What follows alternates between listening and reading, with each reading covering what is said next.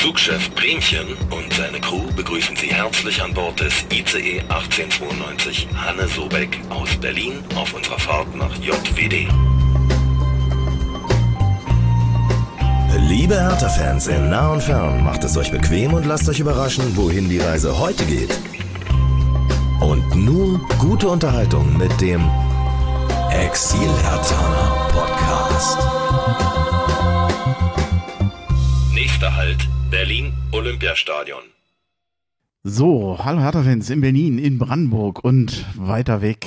Also, hallo Exil-Hertaner, ich bin Bremchen. Ich grüße euch zu einer neuen Folge des Exil-Hertaner Podcasts. Ich habe ein bisschen Pause gemacht über den Sommer, habe meinen Zahn pflegen lassen, fünf Wurzelbehandlungen später.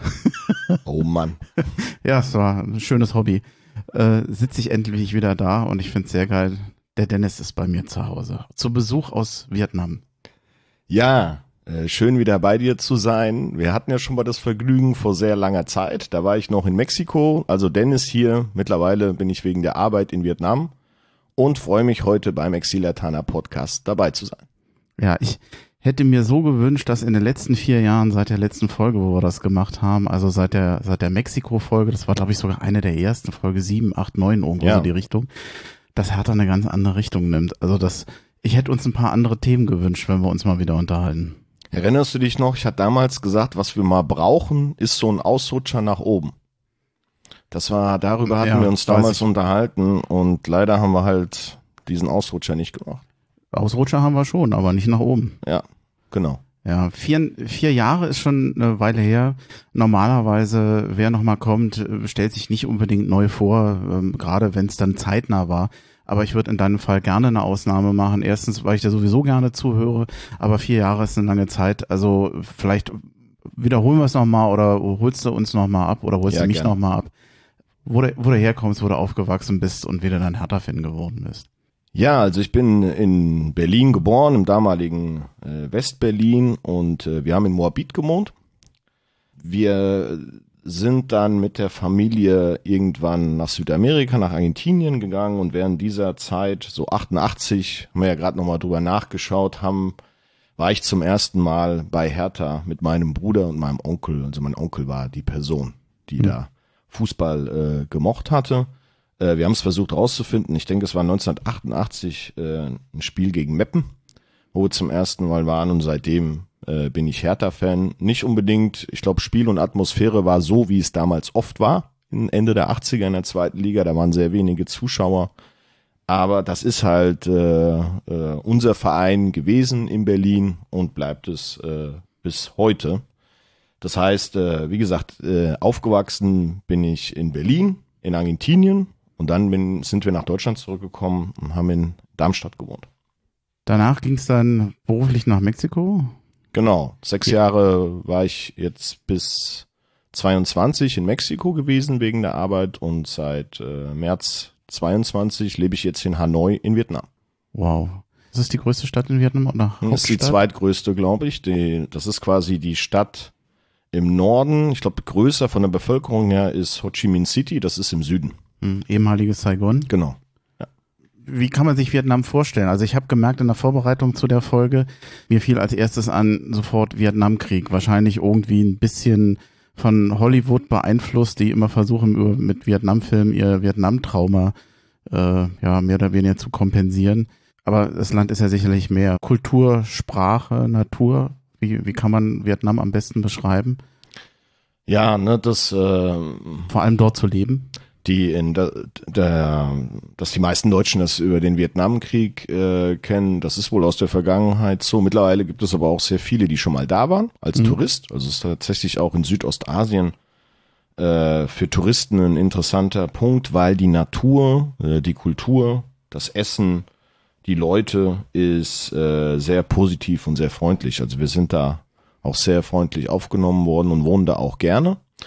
Ähm, es ist äh, ein sehr dynamisches Land. Das ist äh, ein Riesenunterschied zu, wo ich vorher auch irgendwie äh, gewohnt habe, weil das ist so eine Region und Vietnam auch selbst, wo sehr nach vorne geschaut wird. Die haben eine sehr große äh, wirtschaftliche äh, Dynamik und äh, es, es verändert sich viel. Das kann man quasi mit den Händen ganz einfach greifen. Das fängt beim Stadtbild an. Hanoi ist so eine ziemlich alte Stadt, die sich quasi im Augenblick äh, modernisiert. Es gibt Ecken, da hat man das Gefühl, äh, irgendwie äh, 200 Jahre zurück zu sein. Und dann hat man aber auch äh, zwei Straßen weiter das Gefühl, irgendwie schon in der Zukunft äh, unterwegs zu sein. Also das gefällt mir ganz gut. Das ist aber generell in der ganzen Region ganz einfach eine, eine andere äh, äh, Dynamik. Und ähm, ähm, es ist ähm, aufgeteilt so ein bisschen. Es gibt die Nordregion, die Zentralregion und die Süd, äh, Südregion in Vietnam. Ähm, wir wohnen in der Nordregion in Hanoi, das ist die Hauptstadt. Äh, dann gibt's die Zentralregion mit äh, Da Nang, das ist auch so ein Tourismus-Hotspot. Und der Süden ist mit Saigon, ist quasi die Stadt des Businesses, Mhm. wo die Geschäftswelt zu Hause ist. Wie ist es mit der Sprache? Also in Mexiko, du hast ja fließend Spanisch gesprochen, beziehungsweise sprichst es immer noch. Ja. Äh, dein Vietnamesisch dürfte nicht so ausgeprägt sein. Das ist super schwi- schwierig. Ähm, die Sprache kommt aus einer ganz anderen Welt, also aus einer ganz anderen Sprachwelt. Ähm, Grammatik, Struktur, Rechtschreibung und all sowas, die haben auch, äh, sag ich mal, die ähnlichen Z Schriftzeichen wie wir. Also das ist nicht äh, äh, Ah, okay. Chinesisch oder so, Mhm. man kann das lesen. Aber die Betonung ist super schwierig zu lernen für Europäer. Das heißt, äh, der Begriff ähm, kann, ein gleiches Wort kann sehr unterschiedlich sein. Wenn da ein Akzent drauf ist, ist die Bedeutung sofort eine andere und das musst du einfach auswendig lernen. Ich habe äh, eine gute äh, Vietnamesischlehrerin, mit der wir das online machen, aber ich bin jetzt in den anderthalb Jahren jetzt vielleicht so gekommen, dass ich einen Kaffee im Café bestelle und ich befürchte, in meiner Zeit dort wird es nicht zu viel mehr reichen, weil es echt kompliziert ist und ich auch so ein bisschen merke, ähm, äh, es nimmt auch wohl offensichtlich mit dem Alter die Energie und Möglichkeit ab, neue Sprachen zu lernen. Ich kann ja schon drei. Ja, aber gut, also Vietnamesisch ist dann, glaube ich, nochmal ein, was, wa- was sind die anderen? Drei? Deutsch? Ja, Deutsch, Spanisch? Englisch und Spanisch. Achso. Ja. Und wie kommst du kommst da mit Englisch durch? In der Stadt auf jeden Fall. Mhm. Ne, äh, ähm, auch, auch auf der Arbeit. Ähm, ansonsten kommt es drauf an, in welchem Kontext man sich einfach äh, bewegt. Ansonsten helfen halt nur wie überall auf der Welt die, die Handzeichen. Ne? Aber die Leute geben sich auch Mühe und das Gute ist ja in der, in der Zeit des Smartphones, wenn ich gar nicht weiterkomme, hau ich halt, was ich will oder was ich fragen möchte, in den Google-Übersetzer rein und zeigt das. Und die Leute kennen das auch, die reagieren dann genauso, die wissen das schon, dass ähm, jetzt die Ausländer, die dort wohnen oder als Touristen kommen, die Sprache nicht besonders gut können. Das heißt, die Leute sind darauf eingestellt. Wie ist es mit dem Wetter? Du hast eben ja schon gesagt, es gibt einen Unterschied in Norden und Süden, also sowohl wirtschaftlich, aber es gibt ihn auch. Ich hatte es ähm, extra nochmal rausgeguckt. Ja. Äh, Norden weist ein gemäßigtes tropisches Wechselklima Klima auf und der Süden ist tropisch. Dann bist du jetzt im Wechselklima. Ich bin im Wechselklima. Ähm, es ist ein sehr heißer Sommer, also im Augenblick sind so 38 Grad, 36 Grad tagsüber. Es ist eine hohe Luftfeuchtigkeit, aber im Gegensatz zum Süden gibt es so etwas wie ähm, Jahreszeiten. Ne? Also das ist jetzt warm, dann kommt die eine sehr schöne Zeit für all die, die mal nach Hanoi kommen können. Die beste Zeit ist Frühling und Herbst. Weil der Winter ist auch tatsächlich dann kühl, also für die Region, in der wir sind. Das kann nachts dann schon um die 10 Grad werden. Die Häuser haben keine Heizung. Das ist eine Parallele zu Mexiko. Da war das im Winter auch so. Das heißt, man steht morgens auf und es ist halt echt kalt. Aber tagsüber wärmt sich dann so ein bisschen äh, wieder auf. Aber man hat, man hat so eine gewisse Dynamik. Während der Süden, da gibt's nur den Unterschied Regen- und Trockenzeit und hat immer 35 Grad. Wahnsinn. Ja. Wie ist es mit Essen? Das Essen ist super. Also das Essen, das ist bekannt. Äh, ja auch, gibt's ja auch hier, wenn ich hier in Deutschland unterwegs bin, gibt's äh, sehr viele. Mittlerweile bin ich natürlich ein bisschen kritischer geworden, äh, was vietnamesisches Essen dort und hier angeht. Es gibt aber auch sehr gute Vietnamesen hier in Deutschland, habe ich festgestellt, was echt original dann ist, so wie ich es in Vietnam essen kann. Was mir gut gefällt und hoffentlich auch gut tut, ist, dass das Zentrum ist halt Gemüse und Reis Hm? Und Fleisch und Fisch ist eher die Beilage. Also es ist eher so umgekehrt als das, was wir aus Deutschland kennen, wo man halt irgendwie, wenn man Fleisch isst, ist das dann die Mitte und der Rest ist die Beilage. Ne? Und äh, da gibt's wirklich äh, großartige Sachen. Es gibt Früchte, die ich noch nie gesehen habe, die, die super schmecken, die dann auch irgendwie auf der Straße wachsen. Und äh, also die Diversität äh, des Essens auch wieder aufgeteilt zwischen Nord, Mittel und äh, Südvietnam ist sehr unterschiedlich. Der Süden ist so ein bisschen schärfer, das vermissen wir ein bisschen, also auch ich, weil ich gern scharf esse. Das mögen sie im Norden Das von Hanoi nächste gar nicht. Frage gewesen, ja. Im Süden ja, aber da wo wir sind, die sagen dann immer, das ist scharf, aber für einen ehemaligen Mexikaner ist das alles nicht scharf. Okay. Ich hatte vor der Folge ja bei Twitter gefragt, ob jemand Fragen hat. Ein paar sind zusammengekommen Ja. und ähm, die eine würde ich ganz gerne äh, vorlesen, weil sie mich auch interessiert. Äh, Von ähm, Ruben-Option oder Option alias Ruben, sage ich mal. Also erstmal danke fürs Fragestellen. Wie guckst du die Hertha-Spiele und wie viel kostet das Abo? Also es gibt ähm, so eine Art äh, Abo-Sender in Vietnam vom vietnamesischen Fernsehen. Da kann man die Bundesliga tatsächlich auch gucken. Den habe ich auch abonniert. Wenn ich aber ehrlich bin, ich habe keine Ahnung, was der kostet, weil der ist in meiner Miete drin. Oh, cool. Deswegen keine Ahnung. Ich denke mal, es ist äh, ähm, grundsätzlich sind die Lebenshaltungskosten etwas günstiger als in Deutschland. Ähm, aber da gibt es tatsächlich einen Sender, wo äh, ich äh, die Bundesliga spielen äh, äh, gucken kann, genauso wie halt auch andere europäischen Ligen. Ne? Die Vietnamesen gucken sehr gerne Premier League, die kann man dann da auch schauen und äh, deswegen ja. Also Bundesliga habe ich Zugang. Schwieriger wird's jetzt, weil Mhm. da zeigen natürlich über diesen Sender nicht die zweite Liga. Das gibt's nicht. Da muss ich mal sehen, was ich mache. Das heißt, eigentlich rein formal äh, bist du jetzt abgeklemmt. Du hattest ja vorher noch Glück. Ich kann mich noch erinnern, dass du damals äh, aus Mexiko im Free TV Hertha gucken konntest Ja. mit ein bisschen Glück, weil sechs von neun Bundesligaspielen übertragen wurden. Also wenn du mich jetzt gefragt hättest, kann man Hertha gucken in Vietnam, ich hätte gesagt, kann mir gar nicht vorstellen. Ich bin echt überrascht. Also es ist ja gut bisher, dass es so war. Die Bundesliga ist sehr bekannt in der Region, also sollte man nicht unterschätzen. Ähm, hat vielleicht noch so ein bisschen nicht den gleichen Anziehung wie die Premier League, wo halt auch dann der Kommentar aus dem Original quasi mitgenommen werden kann und die Leute das verstehen. Natürlich ist es gewöhnungsbedürftig, so die Hertha dann mit dem vietnamesischen Kommentar. Das heißt, ich gucke die ganze Zeit und verstehe nichts, was der Kommentator so dazu sagt. Ne? So ein paar Wörter kriege ich jetzt mit und so und aber äh, das ist schon immer komisch, aber es ist auch nicht so laut, dass die Atmosphäre aus dem jetzt im Olympiastadion oder wenn man auswärts spielt, dass man das gar nicht mitbekommt. Das finde ich zum Teil sogar besser, als wenn ich hier in Deutschland äh, äh, das schaue. Ne? Also die Bundesliga, das ist äh, bekannt, weil die, äh, in Vietnam ist Fußball nach Badminton auch einfach der beliebteste Sport. Das wäre fast mein, meine nächste Frage gewesen. Ja. Äh, aus Mexiko weiß ich, dass Fußball populär ist. In Vietnam hatte ich überhaupt gar keine Vorstellung. Vielleicht durch die Franzosen noch so ein bisschen? Oder ja, ist glaube ich eher so eine letztere ähm, äh, Entwicklung, vor allem halt über die ausländischen Ligen.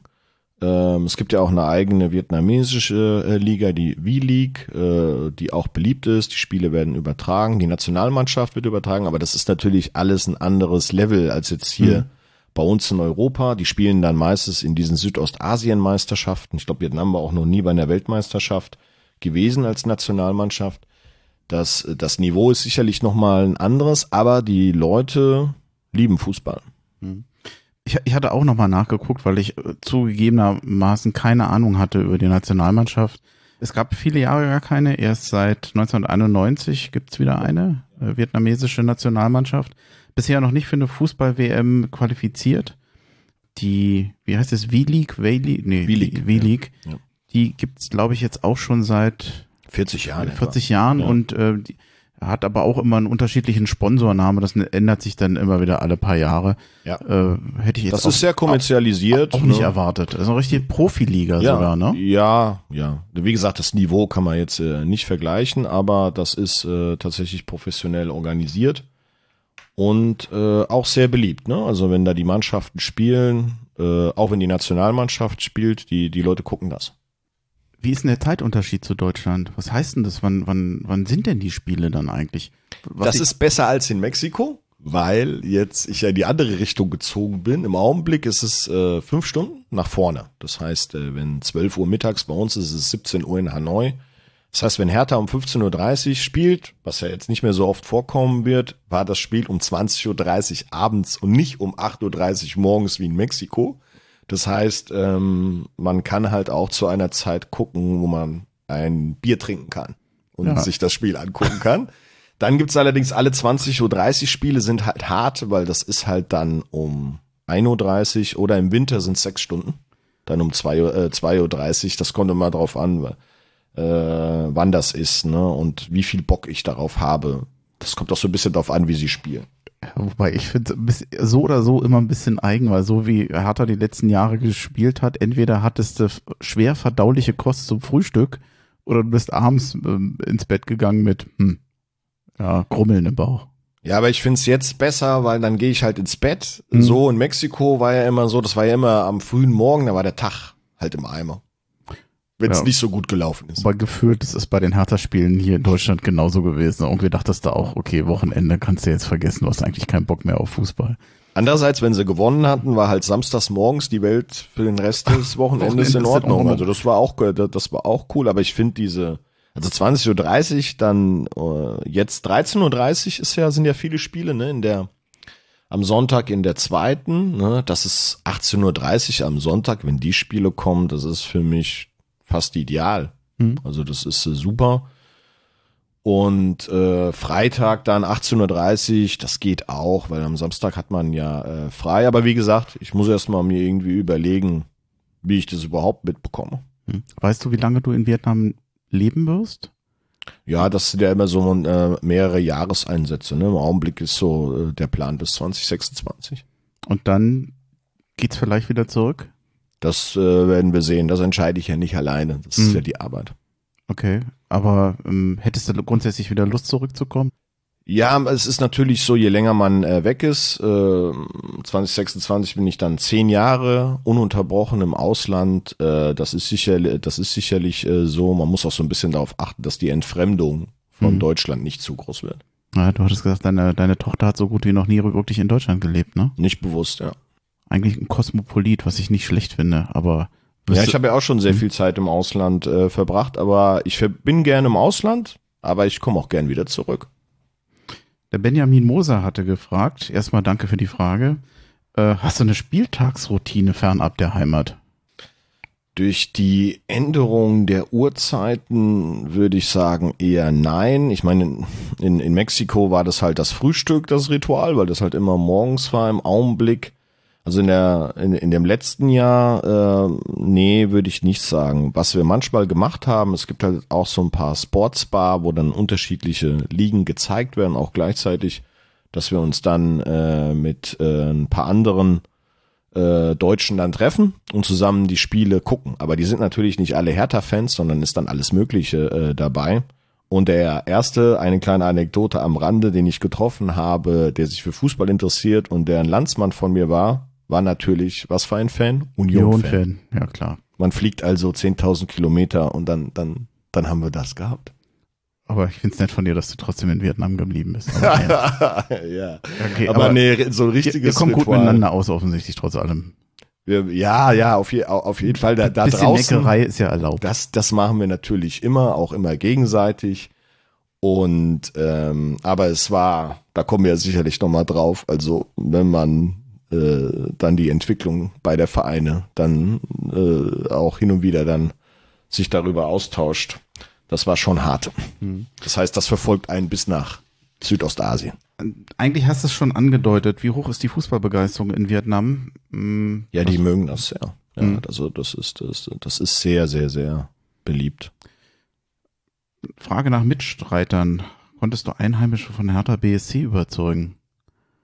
Nee, bisher noch nicht. Ich meine, äh, ähm, die, wenn die äh, sich interessieren für die Bundesliga, dann, äh, wenn du da nicht so eine andere Bindung hast wie viele von uns, dann schaust du natürlich erstmal auf die erfolgreichen Vereine. Das ist in äh, Vietnam auch, auch nicht anders. Ähm, ich, äh, Vietnam ist, äh, Hanoi, generell in Vietnam ist ja das übliche Transportmittel nicht das Auto, sondern der Roller, der Motorroller, habe ich auch.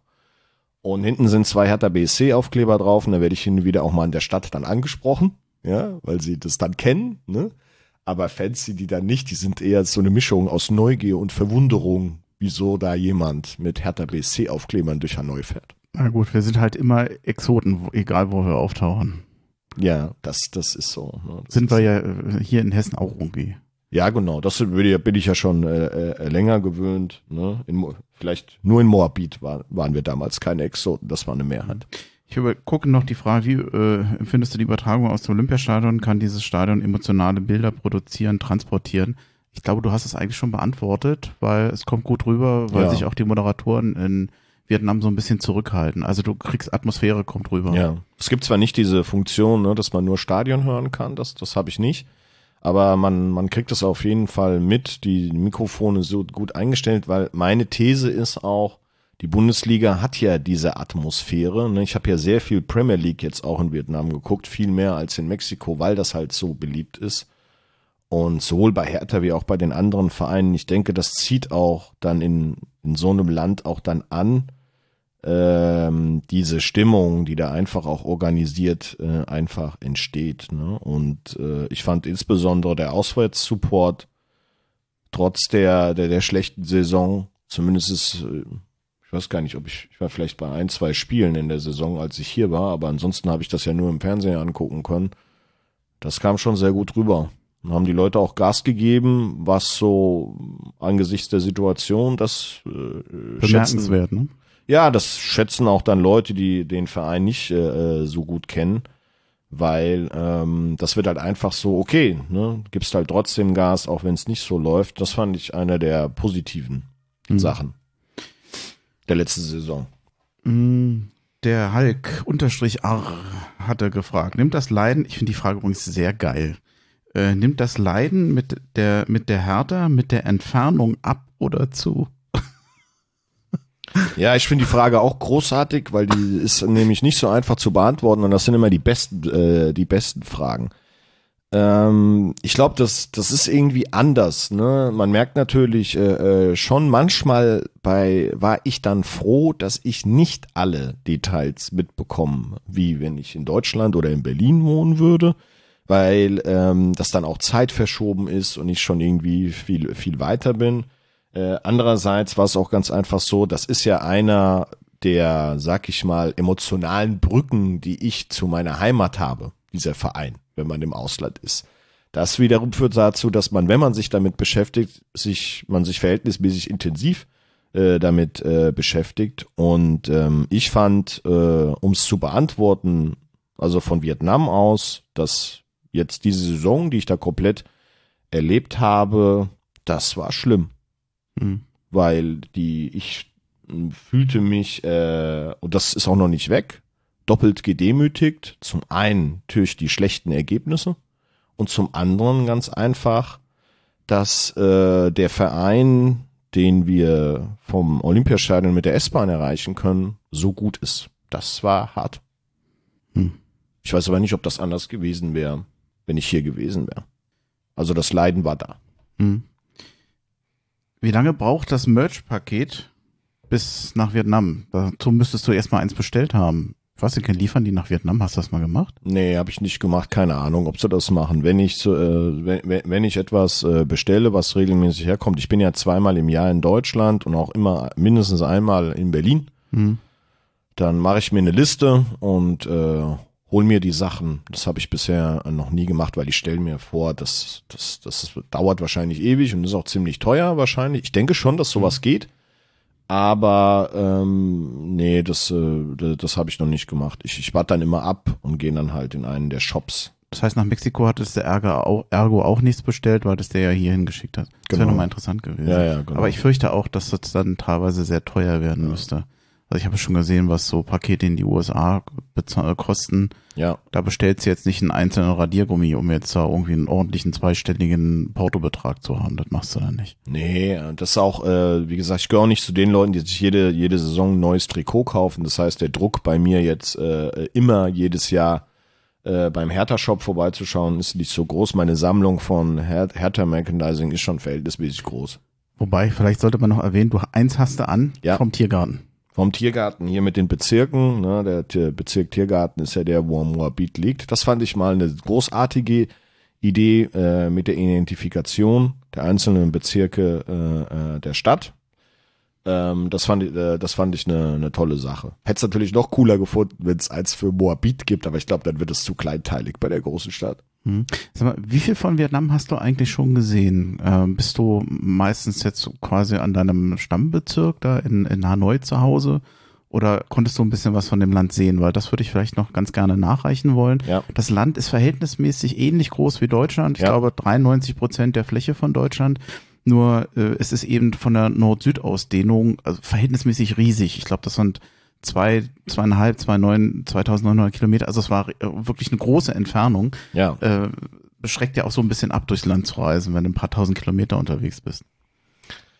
Äh, es wird dann viel geflogen. Ich habe alle drei Hauptregionen, die ich schon genannt habe, habe ich auch schon bereist. Wow, Einige cool. davon mehrfach, ähm, entweder auch privat wie auch äh, äh, beruflich.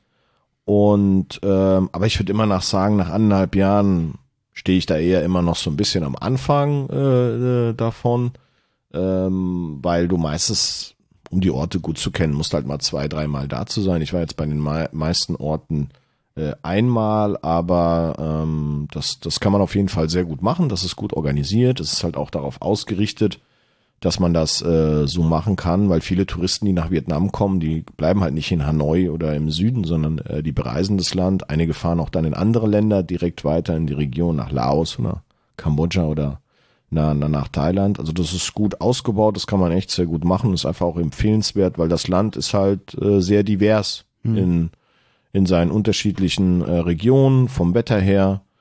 Ähm, also ähm, da werden wir sicherlich in der Zeit, die wir noch haben, sicherlich, sicherlich auch noch ein paar weitere Reisen machen. Ich habe das aber richtig verstanden. Du kennst zwar andere Deutsche dort vor Ort, aber noch einen anderen Exilhataner war noch nicht dabei. Nee, in äh, Ex Hertana in Vietnam habe ich noch nicht gefunden. In, in Mexiko gab es ja diese Connection mit den Nordamerika-Hertha-Fans ähm, aus USA und, und Kanada. Ne? Da war ich nicht der Einzige. Da gab es noch welche, die in Mexiko sind, mit wem ich in Kontakt bin. Und den grüße ich jetzt einfach schon mal. Hier ist der Matthias aus Tokio, weil der gehört jetzt quasi mit mir zusammen zu den Vertretern der Hertha-Fans in Asien. Wir schreiben uns regelmäßig. Hm, cool. Ja, er, er sei gegrüßt. Und lustigerweise ist er jetzt, glaube ich, gerade in Düsseldorf. Kann sein. Ja, äh, der geht zum Spiel. Na, dann hoffe ich, dass er uns Glück bringt, weil er, äh, dann, äh, dann soll er uns bitte Glück bringen. Ja, aber es muss auch geil für den sein. Also gerade wenn du so weit weg bist, dann Ja. da mal zum Spiel zu kommen, ist ja auch immer was Besonderes. Muss ja für dich auch so gewesen sein. Ja, ist immer so. Ich erinnere mich immer noch gerne an unsere Besuche. Ich glaube, äh, irgendwann vor na, 2018, da war ich mal hier in Frankfurt und dann haben wir bei der Eintracht, glaube ich, 3-0 gewonnen. Also wenn du extra so weit dann irgendwo dahin kommst und dann gewinnt die Hertha 3-0 hier äh, bei der Eintracht. Ist Das bleibt leider auch nicht hängen. so auch nicht so häufig passiert, muss man noch dazu Hatten wir aber. Aber egal. War da, war ein schöner. Tag. War soll, soll das nicht schmälern, meine Ja. ich. Ähm, fällt dir noch was ein zu, zu Vietnam, was du noch vergessen hast, was wir noch erwähnen sollten, aus Fußballsicht, aus kultureller Sicht? Mm, nee, ich glaube, das Wichtigste habe ich gesagt. Gut, ich glaube, dann haben wir es zu dem Vietnam-Teil. Ja. Danke erstmal dafür. Ja, wir hatten es eben schon gesagt, vier Jahre ist es her, dass wir miteinander gequatscht haben. Ja. Da war Dardai noch Trainer in seinem in seiner ersten Amtszeit muss das noch gewesen sein. Gegenbauer war noch Präsident und äh, Preetz war ja noch noch Manager. Jetzt, jetzt kommt die große Frage: Was ist seitdem alles schiefgelaufen? Du wolltest ja, hattest ja auch überlegt, so ein bisschen sagen zu, zu wollen, so, wie sieht's im Moment so bei Hertha aus? Was geht dir durch den Kopf? Dass du ein kritischer Geist bist, das weiß ich ja. Und hing da noch eine Frage mit ran vom Thies. Ich, ich muss, eigentlich, dieser Schlingel, der, das, ich sag mal, die Frage ist kein Zufall. Nein. Wie beurteilst du das Wirken von Michael Preetz im Gesamtkontext mit dem heutigen Zustand des Vereins? Warum auch immer er das fragt. Das überrascht, wer mich kennt, niemanden, warum Nein. der gute Thies das äh, äh, fragt. Ja, äh, was ist schiefgelaufen? Also erstmal muss ich für mich selbst feststellen. Ich war damals überzeugt, dass ähm, wir einfach eine Veränderung bei im Management brauchen. Mhm.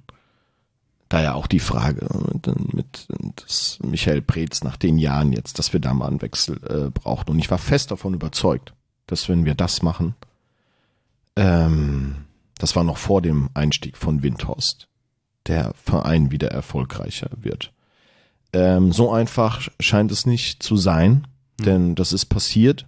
Es hat auch noch viel mehr Veränderungen gegeben, aber ähm, mein Glaube, dass äh, quasi wir was an der an einer der Kernfunktionen des Vereins machen müssen und es dann besser wird, da muss ich auch offen zugeben, das war äh, eine Fehleinschätzung äh, äh, meinerseits, weil die Probleme scheinen viel tiefgründiger zu liegen als jetzt über einzelne äh, einzelne Personen. Das ist mein Fazit aus diesen aus den aus den vier Jahren. Ähm, den Ausrutscher nach oben haben wir nicht hinbekommen in in den vier Jahren und jetzt haben wir wieder einen Ausrutscher nach unten mit dem erneuten Abstieg ich habe so eher so ein Déjà-vu mit dem ersten Abstieg, den ich so bewusst miterlebt habe, 1991. Wenn du dich daran erinnerst, war das ja die Zeit irgendwie nach der Wende und die Stadt war vereint und eigentlich deutete alles darauf hin, hey, jetzt brauchen wir ja auch einen großen Verein im wiedervereinigten Berlin. Und als Ergebnis sind wir dann da abgestiegen. So sang- und klanglos. Das, das weiß ich noch. Jetzt ist es irgendwie wieder so, dass halt sehr viel Geld investiert worden ist. So viel Geld hatten wir noch nie. Und das Ergebnis ist, dass wir jetzt hier darüber sprechen, dass äh, die zweite Liga hat ja gestern äh, begonnen und hat der BSC ist, ist dabei. Also das ist wirklich unbegreiflich und äh, die Aufarbeitung ist meiner Meinung nach auch von dem Ganzen nicht wirklich äh, abgeschlossen da ist noch viel, äh, da ist noch, da ist noch viel zu tun, ne? weil ähm, es muss geschaut werden, dass äh, das, was da systemisch offensichtlich nicht funktioniert. Ich habe dazu meine Thesen, was da nicht funktioniert, aber ich bin da ja auch verhältnismäßig äh, äh, weit weg. Ähm, aber ähm, da ist, sind wahrscheinlich doch noch mehr Veränderungen notwendig, als wir gedacht haben, wobei ja jetzt sehr viel schon passiert ist. Es ist ja irgendwie alles ausgetauscht worden, was man austauschen äh, äh, konnte. Aber es fehlt einfach eine klare Ergebnisorientierung. Mhm. Und ich, einfach auch mal, wie gesagt, der Ausrutscher nach oben, der fehlt. Also äh, die Frage vom Thies, du hast ja nie ein Geheimnis draus gemacht, dass du gesagt hast, auf Dauer, Michael Preetz wird uns nicht weiterhelfen. Ja. Er gehörte zu den Entscheidern äh, oder zu den Personen, die sicherlich auch wesentlich nachher am Misserfolg beteiligt waren von Hertha BSC.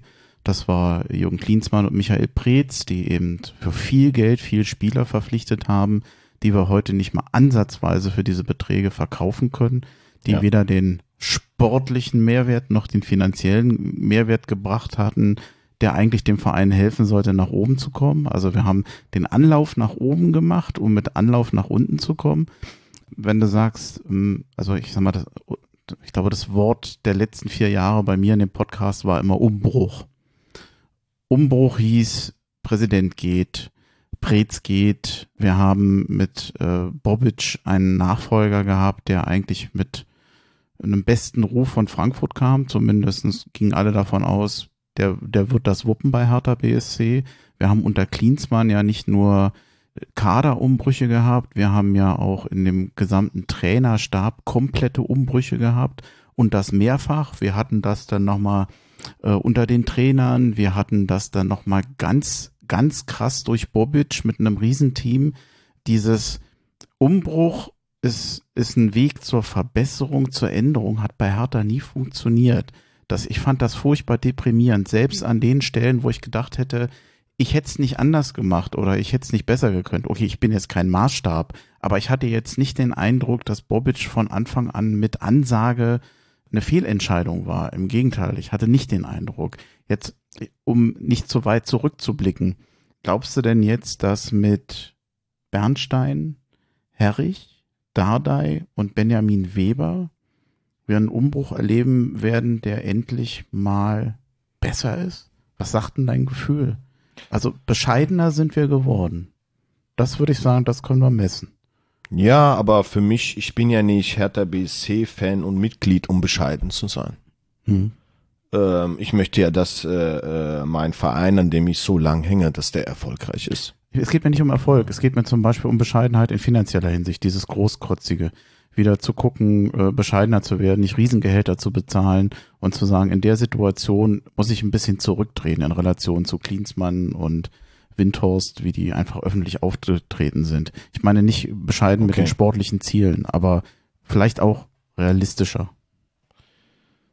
Ja, es ist, es Tust dich mit schwer? ist eine schwierige, ja, tue ich mir, ist eine schwierige Frage, Mhm. weil ich, ich denke, eines der strukturellen Probleme ist, dass wir es nicht hinbekommen haben, den Einsatz der Ressourcen, die man hat oder gehabt hat, sei es finanzieller Art oder auch personeller Art, so einzusetzen, um positive Ergebnisse zu erzielen. Und ich bin sehr skeptisch, dass mit der aktuellen äh, Aufstellung ähm, das gelingt. Ich hoffe, dass ich mich äh, wieder mal irre, wie damals Meinst mit dieser Kader Einzelfunktion. oder Leitung? Mit der Nee, ich bin jetzt noch bei Aufstellung? der Vereins, äh, äh, bei, äh, bei dem äh, Management. Ich hoffe mir das natürlich, dass man Mhm. das jetzt gefunden hat, aber ich habe da auch viele Fragezeichen. Eins möchte ich äh, kurz ausführen. Ne? Also ähm, es wird ja jetzt viel erzählt äh, von dem Berliner Weg. Mhm. Ja, so. Ähm, was ist denn damit eigentlich gemeint? Ist damit der Weg vom Union gemeint? Dann möchte ich den gerne, denn die spielen jetzt Champions League und nicht ums Überleben wie wir. Das ist aber nicht gemeint. Oder ist der Weg von Tennis Borussia gemeint, die jetzt irgendwie in der vierten oder fünften äh, äh, Liga spielen? Oder äh, äh, was, äh, was soll das das sein? Mein Eindruck ist, die Jugend äh, zu fördern, was den Kader angeht. Ja. Ja, das, das, das wollen wir alle, das, das will ich auch. Wir müssen das aber ergänzen mit äh, guten Spielern von draußen. Und das Gleiche gilt übrigens für das äh, Vereinsmanagement. Es kann nicht sein, dass eines der Hauptkriterien für die Personalauswahl für Kader und Management darin äh, beinhaltet. Und das machen wir schon sehr lange bei Hertha BSC, dass du in irgendeiner Form in der Vergangenheit schon mal mit diesem Verein zu tun gehabt hast. Das kann doch kein Auswahlkriterium äh, äh, für einen professionellen Verein sein. Wenn das so ist und das passt, dann ist das gut. Aber ähm, viele Fälle, wo wir das so gemacht haben, ne, weil du auch Freddy Bobic angesprochen hast, auch der war aber schon mal bei uns gewesen. Ich war auch sehr überrascht, dass er das nicht so hinbekommen hat, äh, wie er hat. Aber diese, ähm, diese Fokussierung darauf, das zumindest ist mein Eindruck darauf, dass es jetzt auf einmal noch immer noch wichtig ist, dass man in irgendeiner Form vor allem aus der Vergangenheit, das ist für mich einfach auch zu stark zurückgeschaut. Ich möchte, dass der Verein nach vorne schaut, mal schaut, okay, ähm, auf diese Personen können wir uns verlassen, weil die in irgendeiner Form emotional äh, äh, an Hertha gebunden sind. Diese Leute brauchen wir auch, aber nicht nur ausschließlich. Wir brauchen auch ein paar Leute, die bitte darauf schauen, wie man äh, das, was wir haben, wie man diesen Verein wieder äh, professionell nach vorne schaut und dann reicht, da muss man über den Tellerrand schauen und halt auch gucken, dass man äh, äh, äh, ähm, auch mal auf die Vereine schaut, die mit viel weniger Ressourcen in den letzten Jahren viel erfolgreicher gewesen sind als wir. Und dort habe ich nicht gefunden, dass die das vor allem geworden sind, weil sie mit Personal arbeiten, was schon mal bei ihnen gewesen ist.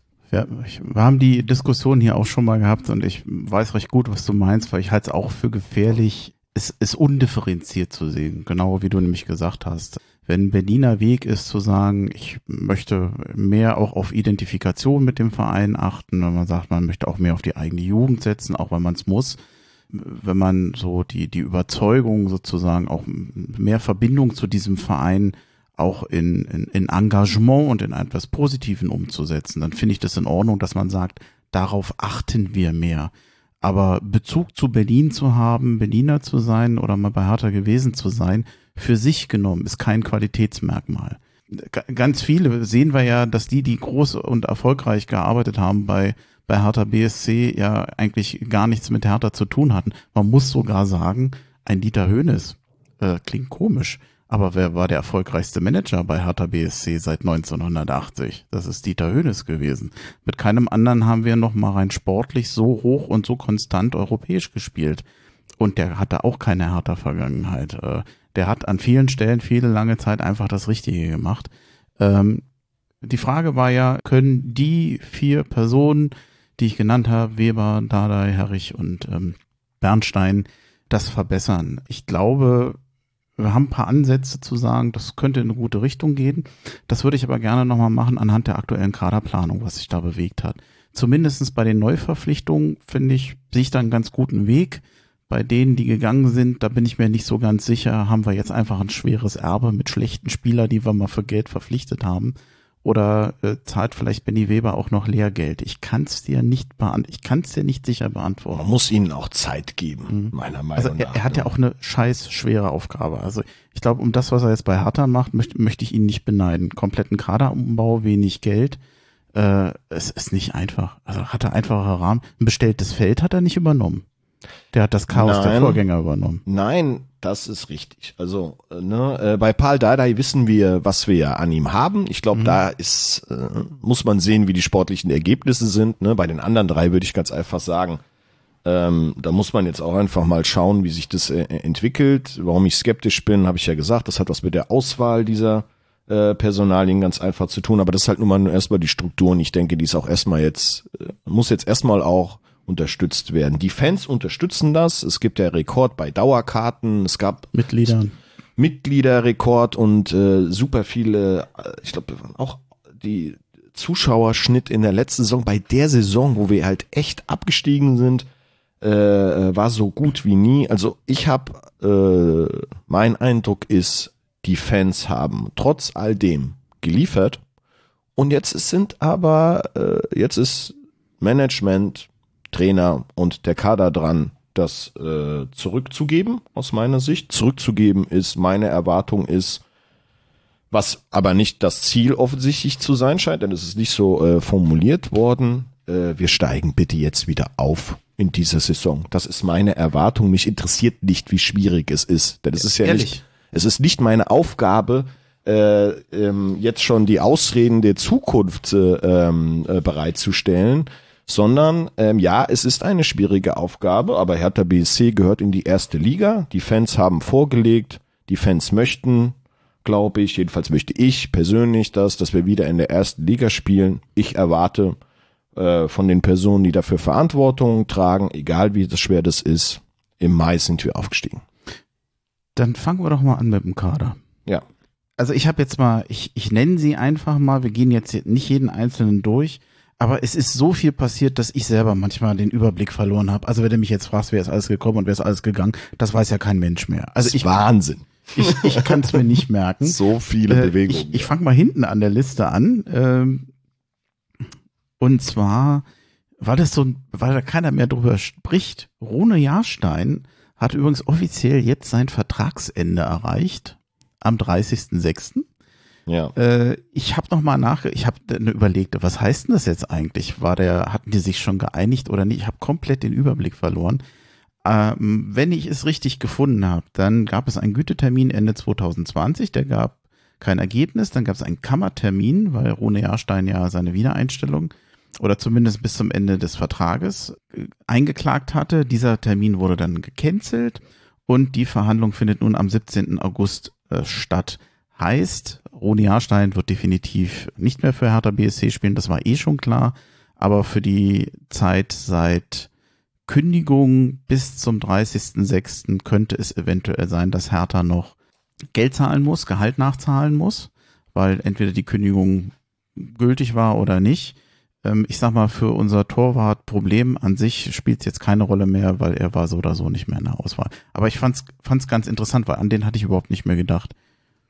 Der, der Name hat ja auch wahrscheinlich, kommt ja nur noch dann vor in der Presse, wenn es um diesen Gerichtsprozess geht, wo, wo wir ja dann auch nicht die Details kennen. Ich finde es schon bemerkenswert, wie regelmäßig Personalien vom Arbeitsgericht bei Hertha BSC wandeln. Dass das mal vorkommt, ist sicherlich normal.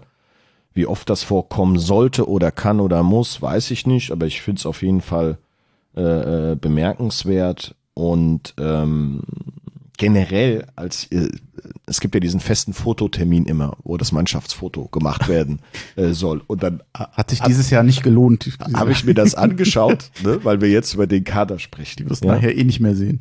Fünf Torwerte. Ne? Und ähm, ein großer Teil dieser Spieler, die auf diesem Foto waren, sind schon weg und einige werden ja sicherlich auch noch gehen. Es kommen auch noch, ne, noch eine ganze Menge. Wir haben keinen vernünftig, wir haben glaube ich gar keinen Trikotsponsor. Also das ist insgesamt alles eine Baustelle und der Kader, glaube ich, da werden sie wahrscheinlich dran arbeiten müssen bis zum 31. August oder 1. September, wann die, wann die Transferperiode äh, äh, vorbei ist. Ähm, das Problem halt daran ist, dass wir dann immer diesen August, wo ja vier Spiele, glaube ich, sind und der Pokal, wir dann in so einer äh, mega starken Dynamik mit Zu- und Abgängen die ganze Zeit äh, bestehen äh, müssen. Und ähm, das kann dir den Start halt schon verhageln. Äh, lass mich nochmal zu den Spielern kommen, ja. die gehen. Also Rune Jahrstein ist dann offiziell sowieso weg, weil Vertragsende ist erreicht. Eventuell mit mehr Gehaltszahlungen, was, wenn er das vor Gericht durchsetzt oder nicht, aber für den Kader spielt das jetzt erstmal keine weitere Rolle. Trotzdem ist ja auch irgendwie eine Ära, die zu Ende geht bei Hertha. Er war ja lange da. Krzysztof Piontek, ablösefrei in die Türkei, Toussaint für drei Millionen Euro ausgerechnet zu Union. Ein Gant kam für voraussichtlich vier Millionen Euro zu Eintracht Frankfurt. Bei vielen Verträgen ist es so, dass eventuell noch Boni dazukommen. Die weiß ich jetzt im Einzelnen nicht. Dadurch können sich die Beträge nochmal äh, erhöhen, aber da, da, will ich mich jetzt nicht verlieren in den Detail. Äh, was schon länger bekannt war, Boetius äh, hat seine Kündigungsklausel gezogen, ist gegangen. Ivan und äh, Sunjic, den ich jetzt ab jetzt nie wieder aussprechen muss. Ich freue mich sehr drüber. äh, Leihspieler, äh, Vertragsende, geht wieder zurück zum Verein. Ejuke genauso, Boateng hört auf, Plattenhardt geht, offensichtlich auch definitiv, weil wir haben jetzt zwei Linksverteidiger. Ich glaube nicht, dass der nochmal kommen wird. Jovetic, Vertragsende, Mittelstädt nach äh, Stuttgart, Ascasiba, da gab es ja dann auch nochmal Geld, zweieinhalb bis drei Millionen nach Argentinien, Alderete nach Spanien, Cigerci, kurz, kurzer Besuch war das, da kam er glaube ich erst im Winter wieder ja. zu Anka, Ankara Gücü zurück und äh, ziemlicher Knaller war auch nochmal, dass Schwolo ablösefrei zur Union geht, wobei der genaue Ablauf war ja, dass Hertha gesagt hat, dass man den Vertrag aufgelöst hat und zwei Stunden später hat Union gemeldet, dass er neuer Spieler ist danach.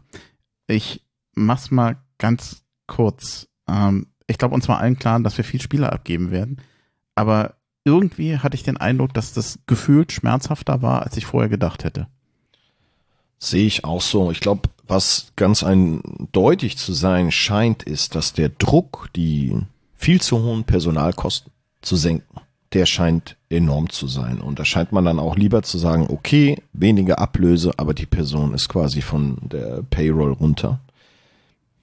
Ich kenne die Hintergründe auch zu wenig, um jetzt zu sagen, das ist der, der richtige Weg. Es ist erstmal nachvollziehbar, aber es zeigt uns auch, in welcher Situation offensichtlich die Finanzlage äh, vom Verein sein muss, wenn man so vorgehen soll. Und es zeigt uns ganz einfach, viele Spieler, die du da gerade genannt hast, die wurden zu einer Zeit äh, geholt, ähm, wo ähm, ja Geld vorhanden war durch das Investment von Windhorst. Aber offensichtlich haben wir nicht nur, es gibt ein paar Ausnahmen positiver Art, aber wir haben sehr viele Spieler geholt, in denen wir Millionen investiert haben und die jetzt für ein Butterbrot zu anderen Vereinen wechseln, weil wir uns ihre Gehaltskosten nicht mehr leisten können. Das ist die Realität. Und über diese Realität muss man ganz einfach nachdenken und die auch offen aussprechen. Das ist das Ergebnis von dem Investment. Ich finde es weiterhin unfassbar, dass äh, wir in diese Situation äh, äh, ge gekommen sind.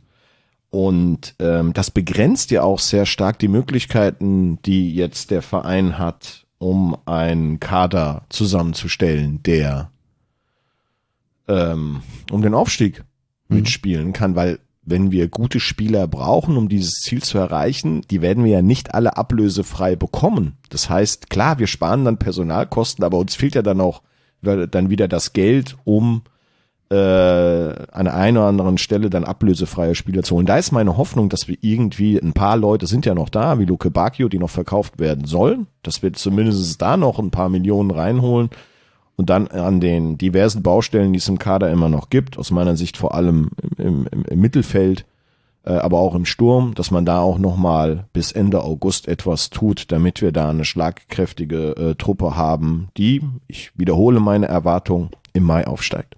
Also mir, mir tut's immer weh, viele tun das so ab, vor allem in den sozialen Medien und sagen, naja, Hauptsache das Gehalt wird nicht mehr bezahlt. Ja, das mag sein, Aber ich denke natürlich schon noch so ein bisschen als Kaufmann oder als Verein und denke, ja, ich habe äh, Leistung eingekauft, die ich nicht bekommen habe. Ich habe wahnsinnig viel Geld ausgegeben für einen Spieler, aber ich versuche natürlich immer noch das Optimum, wenigstens einen Mindestrestwert für den Spieler zu bekommen. Und dass da Hertha so in die Knie geht oder gehen muss, mir tut das echt weh. Denn natürlich ist Werte halt vor dem Spieler Ablöse zu erzielen immer ein Ziel für jeden Verein. Dass wir schon so weit sind und sagen, Hauptsache vom Gehalt weg, äh, Transfererlöse interessieren schon fast gar nicht mehr, weil wir so unter Druck sind. Also ich finde es eine deprimierende Situation. Gerade bei Toussaint, wo ich denke, mein Gott, da äh, wäre sicherlich auch finanziell unter normalen Umständen mehr drin gewesen. Ja, das, ich sehe das auch so, dass ich bin das. mit der Gesamtsituation unzufrieden, wollte ich sagen.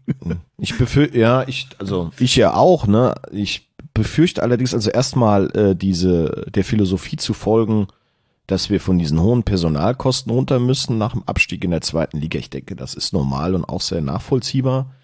Äh, ich sehe aber auch diesen Domino-Effekt, wenn du halt ähm, diese ersten Spieler jetzt so abgibst mit geringen mhm. oder gar kein Ablösen, wirkt sich das natürlich auch auf die nächsten aus, weil der Markt merkt dann, okay, die sind hier so in der Bredouille, dass sie äh, nicht mehr so frei agieren können. Das, äh, das finde ich auch äh, sch äh, schwierig. Ähm, Andererseits muss man auch ganz klar sagen, ähm, wir haben für einige dieser Spieler, dazu gehört auch im Endeffekt äh, Toussaint, wir haben die für wesentlich höhere Summen damals eingekauft. Der sportliche Entwicklung aber dieser Spieler mit dem Verein hat ja Marktwerte zerstört. Das heißt, diese Personen sind überhaupt nicht mehr, diese Spieler sind überhaupt nicht mehr äh, in der Nähe dieser Marktwerte, ähm, wo wir sie damals eingekauft haben.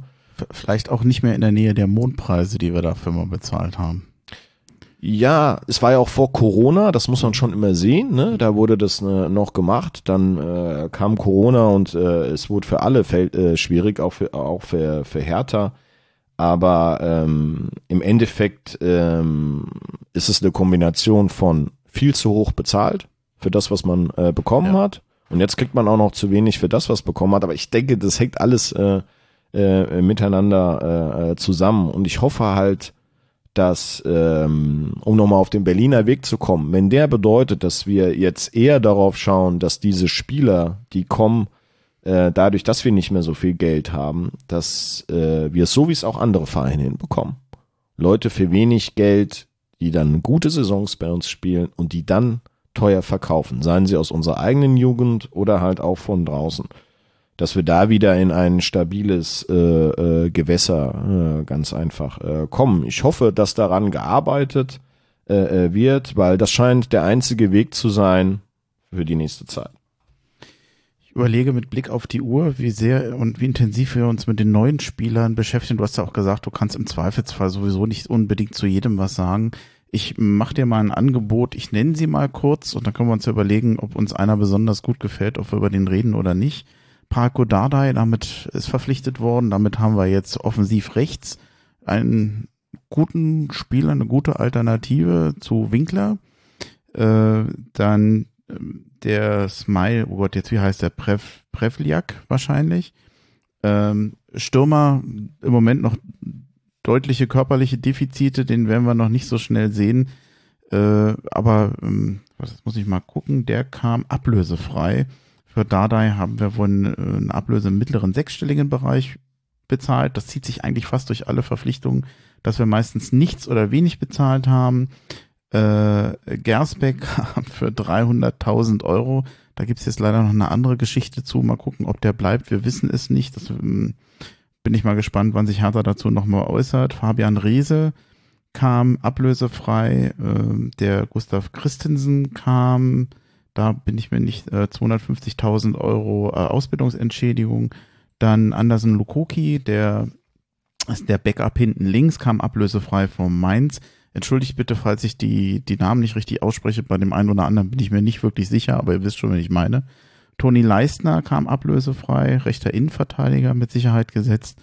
Und jetzt wird's wieder ein Problem, wie ich den ausspreche. Jeremy Duciak oder Duciak, ich bin mir nicht ganz sicher, kam auch ablösefrei. Also ich finde das okay für zweite Liga.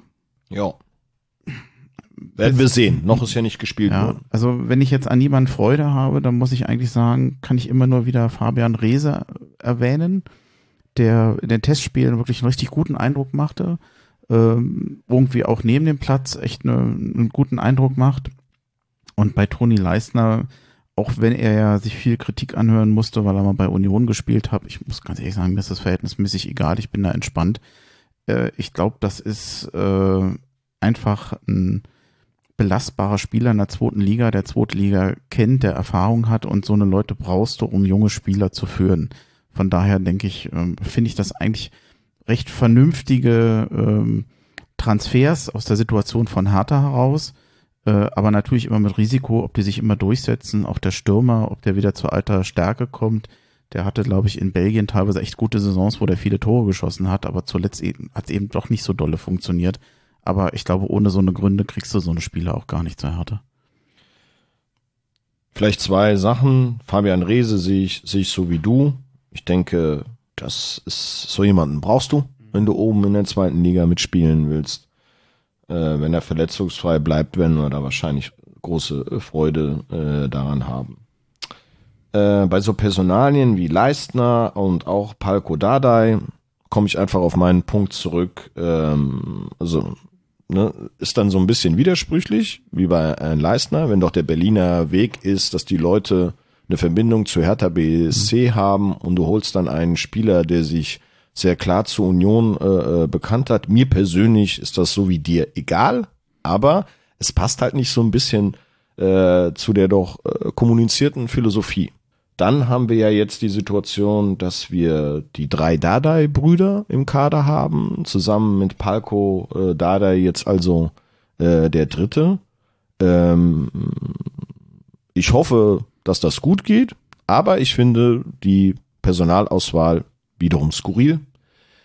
Ich denke, ähm, es gibt äh, ja sicherlich äh, einen großen Markt äh, für diese Spieler mit diesem Niveau. Warum wir jetzt das so aufgebaut haben, dass tatsächlich alle drei gleichzeitig, wo der Vater noch der Trainer ist, gleichzeitig spielen müssen. Ich kann mir sowas dann immer nicht er erklären und es hat einfach aus meiner Sicht dann auch, äh, erinnert mich einfach an die Art, wie halt früher dann Personal ausgewählt worden ist, wo ich dann immer sage, aber das haben wir doch schon alles erfolglos probiert. Wieso versuchen wir das jetzt nochmal? Und ich sehe dann auch, dass das so als dann etwas Besonderes dargestellt, wenn ja jetzt spielen die drei Brüder und der, der Vater ist der Trainer, das interessiert mich nicht. Mich Ja gut, interessiert- aber da, da, ist ja egal, was die Presse schreibt jetzt zum Beispiel. ja, aber das, äh, es wird gefeiert so ein bisschen, dass wir das jetzt, äh, dass wir das jetzt haben.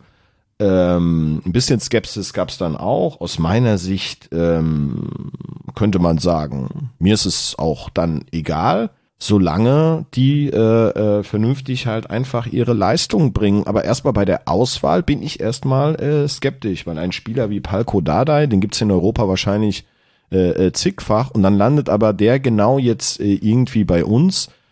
Für mich deutet sich äh, äh, das eher so an wie mit den Versuchen aus der Vergangenheit. Das ist nicht das, äh, was wir für die äh, Zukunft äh, brauchen. Was wir für die Zukunft brauchen, ist, sind Spieler, die unabhängig von ihrer Geschichte hier in diesem Verein Leistung bringen. Wenn er das jetzt tut, dann nehme ich alles zurück und sage Gott sei Dank, dass wir ihn getan haben, aber noch äh, äh, rollt der Ball äh, äh, ja nicht. Und es hat einfach aus meiner Sicht ähm, ähm, äh, ein Geschmäckle und ich hoffe, dass die Leute, da kommen ja noch sicherlich noch ein paar hinzu von an neuen Spielern, äh, dass man äh, bitte über den Tellerrand hi hinausschaut, weil die äh, der Kader muss bis Ende August nochmal anders aufgestellt werden, wenn man denn um den Aufstieg spielen will. Ziel ist es aufzusteigen. Ähm, Meine Erwartung ist das. Das Ziel ist es offensichtlich nicht. oh, das ist äh, kritisch bemerkt, aber ja, ich habe keine Aussage gesehen, wo das als Ziel formuliert wurde. Naja, aber ist das bisher, nicht ne? nur realistisch, wenn du sagst, ey, in einem Moment, ich weiß nicht mal, mit was für einem Kader ich in die Saison gehe. Wie soll ich denn eine Aussage treffen und jetzt Versprechungen machen, wenn ich noch nicht mal weiß, wer im Team ist? Das finde ich eigentlich nur realistisch und fair, sich dann auf sowas nicht einzulassen.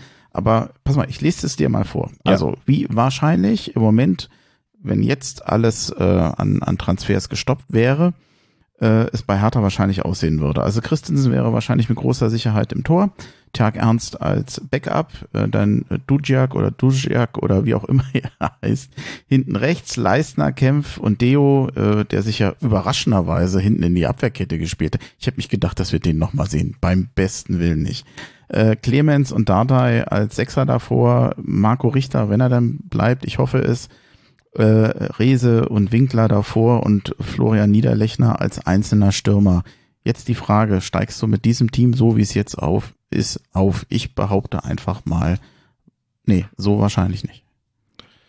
Hast du wahrscheinlich recht, aber das wird ja nicht der Kader sein, wie er im September aussieht, äh, erstmal. Ne? Wir haben ja jetzt über die, äh, auch über die Zugänge äh, gesprochen, ne? Weil auch nochmal Ben Stardai und äh, Marton Dardai, darum ging es mir nicht. Die beiden Spieler äh, brauchen wir. Mir ging es eher um die Auswahl von derer, die jetzt noch kommen. Wenn wir da gute Treffer noch landen, in den etwas mehr als vier Wochen, äh, die wir haben, ähm, also das ist ja jetzt so ein bisschen in die Glaskugel geschaut, ne, wer da noch kommt und wer noch geht, weil es hängt, glaube ich, auch so ein bisschen davon ab, wer noch geht, wer da noch kommen kann.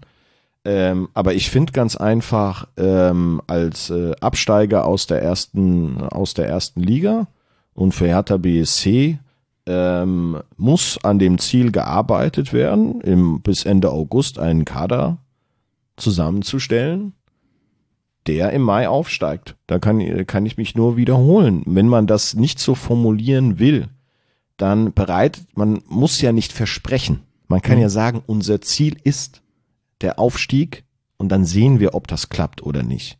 Aber gar kein Ziel auszugeben. Vielleicht kommt es ja auch im September, wenn wir den Kader haben. Das, das ist ja nicht unüblich, dass man so lange wartet und sich dann nochmal festlegt. Oder man wartet ab bis zum Winter und guckt, wie weit wir gekommen sind und justiert dann nochmal nach. Das ist für mich alles okay, aber ich finde, äh, so eine Aussage haben die, haben die Fans äh, äh, sich äh, meiner Meinung nach in irgendeiner Form auch verdient in dem Sinne von, dass klar ist, wohin die äh, Reise geht. Ansonsten gehen wir jetzt ganz einfach in die Saison mit äh, einer ganzen Menge von Unsicherheiten. Das ist auch klar. Nur professionelles Management bedeutet halt einfach auch Unsicherheiten mit Unsicherheiten umzugehen. Und äh, da ist noch ordentlich äh, Optimierungsbedarf in unserem äh, Verein dazu. Natürlich ist die Situation äh, schwierig und jetzt muss das Beste aus dieser Situation äh, äh, gemacht werden. Aber die Situation ist aus meiner Sicht lösbar. Mhm. Andere Vereine sind auch mit dieser Konstellation äh, gut umgegangen. Und ähm, ich denke, der große Unterschied für Hertha ist ganz einfach, dass wir halt ähm, dieser Abstieg halt quasi wie so ein indirektes Ergebnis scheint von diesem hohen Investment. Ich glaube, da gibt's nicht so viele Fälle, wo das tatsächlich irgendwie äh, äh, passiert ist. Und das scheint bis heute nachhaltig äh, äh, nachzuwirken. Und ich, meine These ist auch, deswegen ähm, klammert man sich auch so ein bisschen an diesem Berliner Weg, um irgendwie selbst wieder eine Identifikation äh, mit dem Verein hinzubekommen. Aber unser Problem ist nicht die mangelnde Identifizierung der Fans mit ihrem Verein. Die, die, die Zahlen haben wir uns ja angeschaut. Die ist hm. ja so hoch, die ist ja so hoch wie nie. Was fehlt, ist der erfolgreiche Einsatz der Ressourcen, um positive Ergebnisse zu erzielen. Und da geht's ja dann bald los. Ich bin gespannt. Äh, wir haben im Moment eigentlich noch ein großes Kader, Kaderloch im Mittelfeld, denn wir wissen ja nicht mal, ob Suat Serda noch bleibt und ob Marco Richter bleiben. Wir haben so gut wie faktisch keine Mittelfeldspieler mehr. Also auch ähm, da da unsere Sechserposition, so wie sie im Moment besetzt ist, ist ja mehr aus Verlegenheit. Also wir haben da echt Lücken. Ich hoffe, dass da noch was passiert bis äh, Ende August und dann sind wir auch schon fast am Ende. Ich glaube, von wegen, wir machen so eine Dreiviertelstunde, maximal eine Stunde. Ich glaube, da sind wir weit weg von. Ja? Ich denke ja. Also ich glaube, wir sind jetzt deutlich schon über eine Stunde. Oh, okay. Äh, und ähm, jetzt müsste ich vielleicht, also erstmal danke dafür, dass es geklappt hat. Ja. Ich weiß nicht, ob ich jetzt so plötzlich uns äh, abrupt uns unterbrochen habe, aber ich glaube, so das Wesentliche haben wir eigentlich. Ich weiß nicht, ob wir jetzt Gefahr laufen, uns nicht zu wiederholen bei vielen Themen. Nee. Wollen wir noch einen Abschlusssatz sagen, oder? Lass mich einen noch sagen, und zwar, äh, wir haben bisher noch gar nicht über das Spiel gegen Düsseldorf gesprochen. Das tun wir nicht oder das haben wir nicht getan, weil heute noch Samstag ist und äh, wir werden diese, wir hätten das nicht aufnehmen können äh, nach dem Spiel, sondern nur vor dem Spiel. Das heißt, es wird, wenn alles klappt, wie ich geplant habe, morgen noch einen zweiten Teil geben mit dem Andreas. Da kann man dann über das Düsseldorf-Spiel reden. Für heute haben wir uns mehr nach Vietnam orientiert und vor allem nach dir. Das war mir ein, ein inneres Fest. Aber äh, ein Abschlusssatz, falls du einen hast, immer gerne. Also erstmal nochmal vielen Dank, dass ich äh, erneut nochmal dabei sein konnte. Immer Nach, gerne. Äh, äh, vier Jahren. Vielleicht ist es auch Vor, und das- vor allem, dass wir uns wirklich nochmal von Angesicht zu Angesicht hier. Das ist ja auch nicht selbstverständlich. zum ersten Damals Mal. Mexiko, jetzt Vietnam. Also ist schön, dass wir es ausnutzen konnten, dass du hier bist. Ja, das das, ist sehr geil. äh, das, das, das stimmt. Das machen wir zum ersten Mal. Das andere hatten wir virtuell dann gemacht. Ähm, also ich ähm, hoffe ganz einfach, dass ähm, wir diesen Umbruchszeit bis Ende August auch bei den Spielen noch gut überstehen. Und äh, dass es hinbekommen wird, dass wir äh, am Ende einen Kader zusammen äh, bekommen. Dass wir äh, im Mai uns dann äh, äh, freuen können über die, die Rückkehr. Ich weiß noch nicht, wie sehr ich daran glauben soll. Dafür ist es tatsächlich auch zu früh, Ende, Ende Juli, wo noch so viel Umbau ist. Aber es ist einfach meine äh, Erwartung und ich denke, ähm, da bin ich nicht der Einzige, der diese Erwartung hat. Wir trinken uns jetzt erstmal Mut an mit einem bekannten Berliner Hersteller von Spirituosen. Und das trinken wir dann, naja, äh, ich will nicht zu viel verraten. Na, da, das machen wir dann zum Abschluss. Ich freue mich schon darauf. Mit bester Hoffnung dafür, dass es dann gut weitergeht. Großartig, weil da, äh, das Getränk, was du meinst, gibt's in Vietnam nicht. Ja, äh, ich hätte mir immer ge gewünscht, dass die nochmal Sponsor werden bei Hertha, aber ich glaube, das geht inzwischen gar nicht, weil wahrscheinlich kann es sein, dass Alkoholhersteller da gar, gar keine Trikotwerbung mehr Ich glaube, das geht gar nicht mehr, oder? Ach so, okay. Eigentlich schade, weil irgendwie, äh, da hätte ich irgendwie den Eindruck noch, die hätten ja noch härter Bezug aus der Historie, aber okay. Ja. Das war's. Ich bedanke mich und Vielen Dank ähm, auch. viel Spaß noch hier in Deutschland. Und Ja, danke Wenn es soweit ist, gut nach Vietnam und ganz liebe Grüße an deine Familie. Alles klar, Dankeschön. Okay. Bis dahin. Ciao. Exil Podcast. Ich finde übrigens, dass du dem einen oder anderen Journalistenkollegen mal auf die Finger hauen solltest. Die Ja, Sportschau gerne. hat geschrieben, Düsseldorf weist härter in die Schranken. Da frage ich mich, was für ein Totaler Spiel Quatsch. haben die Ja, das denn ist totaler gesehen? Quatsch. Ich habe noch andere Und Schlagzeilen irgendwo gesehen. stand auch was von Fehlstart. Das ist totaler Bullshit. Nach einem Haben sich auf Spiel Twitter auch schon in Fehlstart. meiner, in meiner Twitter-Bubble auch schon einige drüber aufgeregt. Das musst du alles ignorieren. Das ist, es ist der erste Spieltag. Naja, wir kommen da ja gleich zu. Naja, man kann Also ja schreiben, alles, äh, verliert das erste Spiel. Okay, das ist Ja, sachlich. Aber Fehlstart, weißt du, wenn du jetzt fünf Spiele hintereinander furchtbar verloren hast, dann kann ich auch von einem Fehlstart sprechen. Aber äh, ich, ich weiß manchmal nicht, was die Leute dadurch Wien, treiben. Wien, Wiesbaden zu Hause verlieren und dann beim HSV eine 5-0-Klatsche kriegen, dann ist das ein Fehlstart. Ja, naja, also Davon gehen wir jetzt aber mal nicht aus. ja, ich wollte es mal loswerden. Ähm, ja, ist doch richtig. Ich sehe das genauso. ach komm, wir fangen gleich mit dem Aufreger an. Ich nehme den gleich mit rein. Wir machen das einfach on the fly und sind schon in der Folge. Andreas, ich freue mich, dass es funktioniert, dass wir heute eine Folge machen können. Ich Sehr grüße gerne. dich. Wie immer sehr gerne. Ja, und äh, danke, dass du mitmachst, denn wir, ich habe ja heute diese Folge in zwei Teilen gemacht. Gestern mit dem Dennis, äh, der ja nun zu Besuch war aus Vietnam. Und wir gucken, dass wir heute noch ein bisschen über das Spiel reden. Auch wenn, hm, ja, ich weiß nicht, wie es dir geht. Ich weiß noch nicht so richtig, was ich über das Spiel denken soll, weil ich so hin und her gerissen bin. Hin und her gerissen zwischen, letztlich war es eine Niederlage, aber es waren auch viele Sachen dabei, die mir eigentlich ganz gut gefallen haben. Ich ärgere mich über die Niederlage und über die Art und Weise, wie dieses Tor gefallen ist. Da kommen wir ja noch drauf. Aber ich habe mir ohnehin angewöhnt, egal ob im, im Oberliga-Fußball oder in der Bundesliga, immer die positiven Elemente zu sehen. Was macht Hoffnung fürs nächste Spiel? Und da werden wir ja gleich was zu sagen. Hm. Das ist eine ganze Menge gewesen. Wir werden jetzt nicht die gesamte Transferperiode besprechen können, die schon stattgefunden hat. Ein bisschen hatte ich da auch schon mit dem Dennis gestern drüber gesprochen. Aber es gibt immer so eine Kernfrage, die, die mich beschäftigt. Ja, hat, hat letztendlich bei den vielen Spielern, die wir auch abgegeben haben, die wir abgeben mussten, äh, für die wir oftmals keine oder verhältnismäßig wenig Transfererlöse bekommen haben, ob da Hertha BSC oder in Person Benny Weber schlecht verhandelt hat oder ob eben in der Situation nicht, nicht mehr zu erreichen war, bei einem Verein, der finanziell wahrscheinlich sehr stark mit dem Rücken zur Wand steht. Ich tue mich schwer in der Beurteilung. Ich nicht.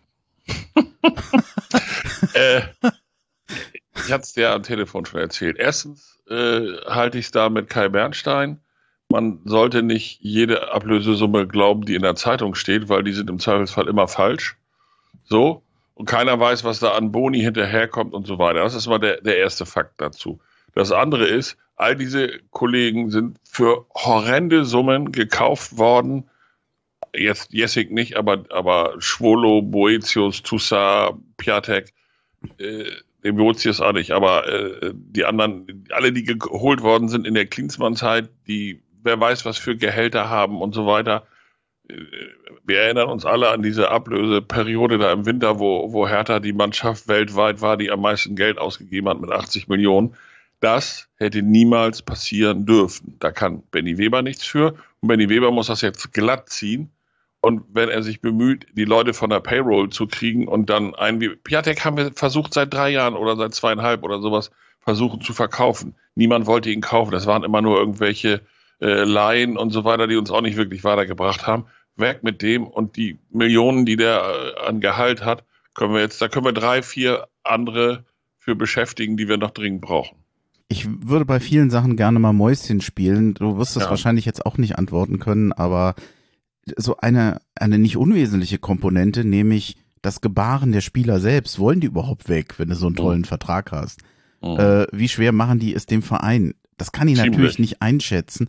Das ist, äh, wird ja auch nicht an die große Glocke gehangen und das kannst du wahrscheinlich mehr oder weniger auch nirgends nachlesen. Oder man erfährt es nicht, aber mhm. extrem schwierig einzuschätzen. Also nehmen wir mal das Beispiel Alexander Schwolo. Wir haben ihn nach Gelsenkirchen verliehen, da hat er dann auch am Ende nicht mehr gespielt. Jetzt haben wir ihn wieder hier sitzen. Keiner will ihn wieder im Hertha-Tor sehen. Keiner. Er ist eigentlich, haben einige auf Twitter auch geschrieben, er ist eigentlich Torwart Nummer 5, wenn man es genau genommen hat. So, äh, dass der bereit ist, seinen gut dotierten Vertrag aufzulösen, kommt uns nur zu Pass. Und ich vermute, die Verantwortlichen haben gewusst, dass er dann zur Union geht. Ich weiß ja, wie solche Gespräche laufen, da redet man ja relativ offen miteinander. So, Vertrag aufgelöst, zack, dann soll er sich mal bei Union auf die Bank setzen. Einige haben ja schon Häme ausgegossen nach dem Motto, wir freuen uns schon drauf, wenn der denn im Europapokal in der Champions League spielen muss, weil der erste Torwart sich verletzt. Mal sehen, was das so wird. Äh, davon bin ich weit entfernt, aber das lässt mich alles völlig emotionsfrei da drauf blicken. Äh, ich glaube, es ist finanziell alles so dramatisch. Das haben die auch Tom Herrich und, und so weiter genug kommuniziert, dass äh, wahrscheinlich es alternativlos ist, was wir da gerade sehen. Und wenn jetzt Dodi verkauft wird, wir kommen am Schluss ja wahrscheinlich dazu, wo noch Bedarf bei uns ist, aber wenn jetzt Dodi noch verkauft wird, hoffe ich, dass das Geld nochmal sinnvoll investiert werden kann. Mhm. Also wir den Transferüberschuss erzielen, den wir müssen und noch ein bisschen obendrauf bleibt, um noch ein, zwei gute Leute zu holen. Du hattest mir die Tage mal gesagt, pass auf, wenn ein Verein schon anfängt, den Mitarbeitern die Getränke zu streichen, so. dann weißt du eigentlich, wie schwer es äh, um die so. geschehen ist finanziell. Das würde ich mal so, so sehen. Ich glaube nicht, dass das irgendwem in der Vereins- oder Geschäftsführung leicht fällt, solche total unpopulären und vordergründig bescheuerten Entscheidungen zu treffen.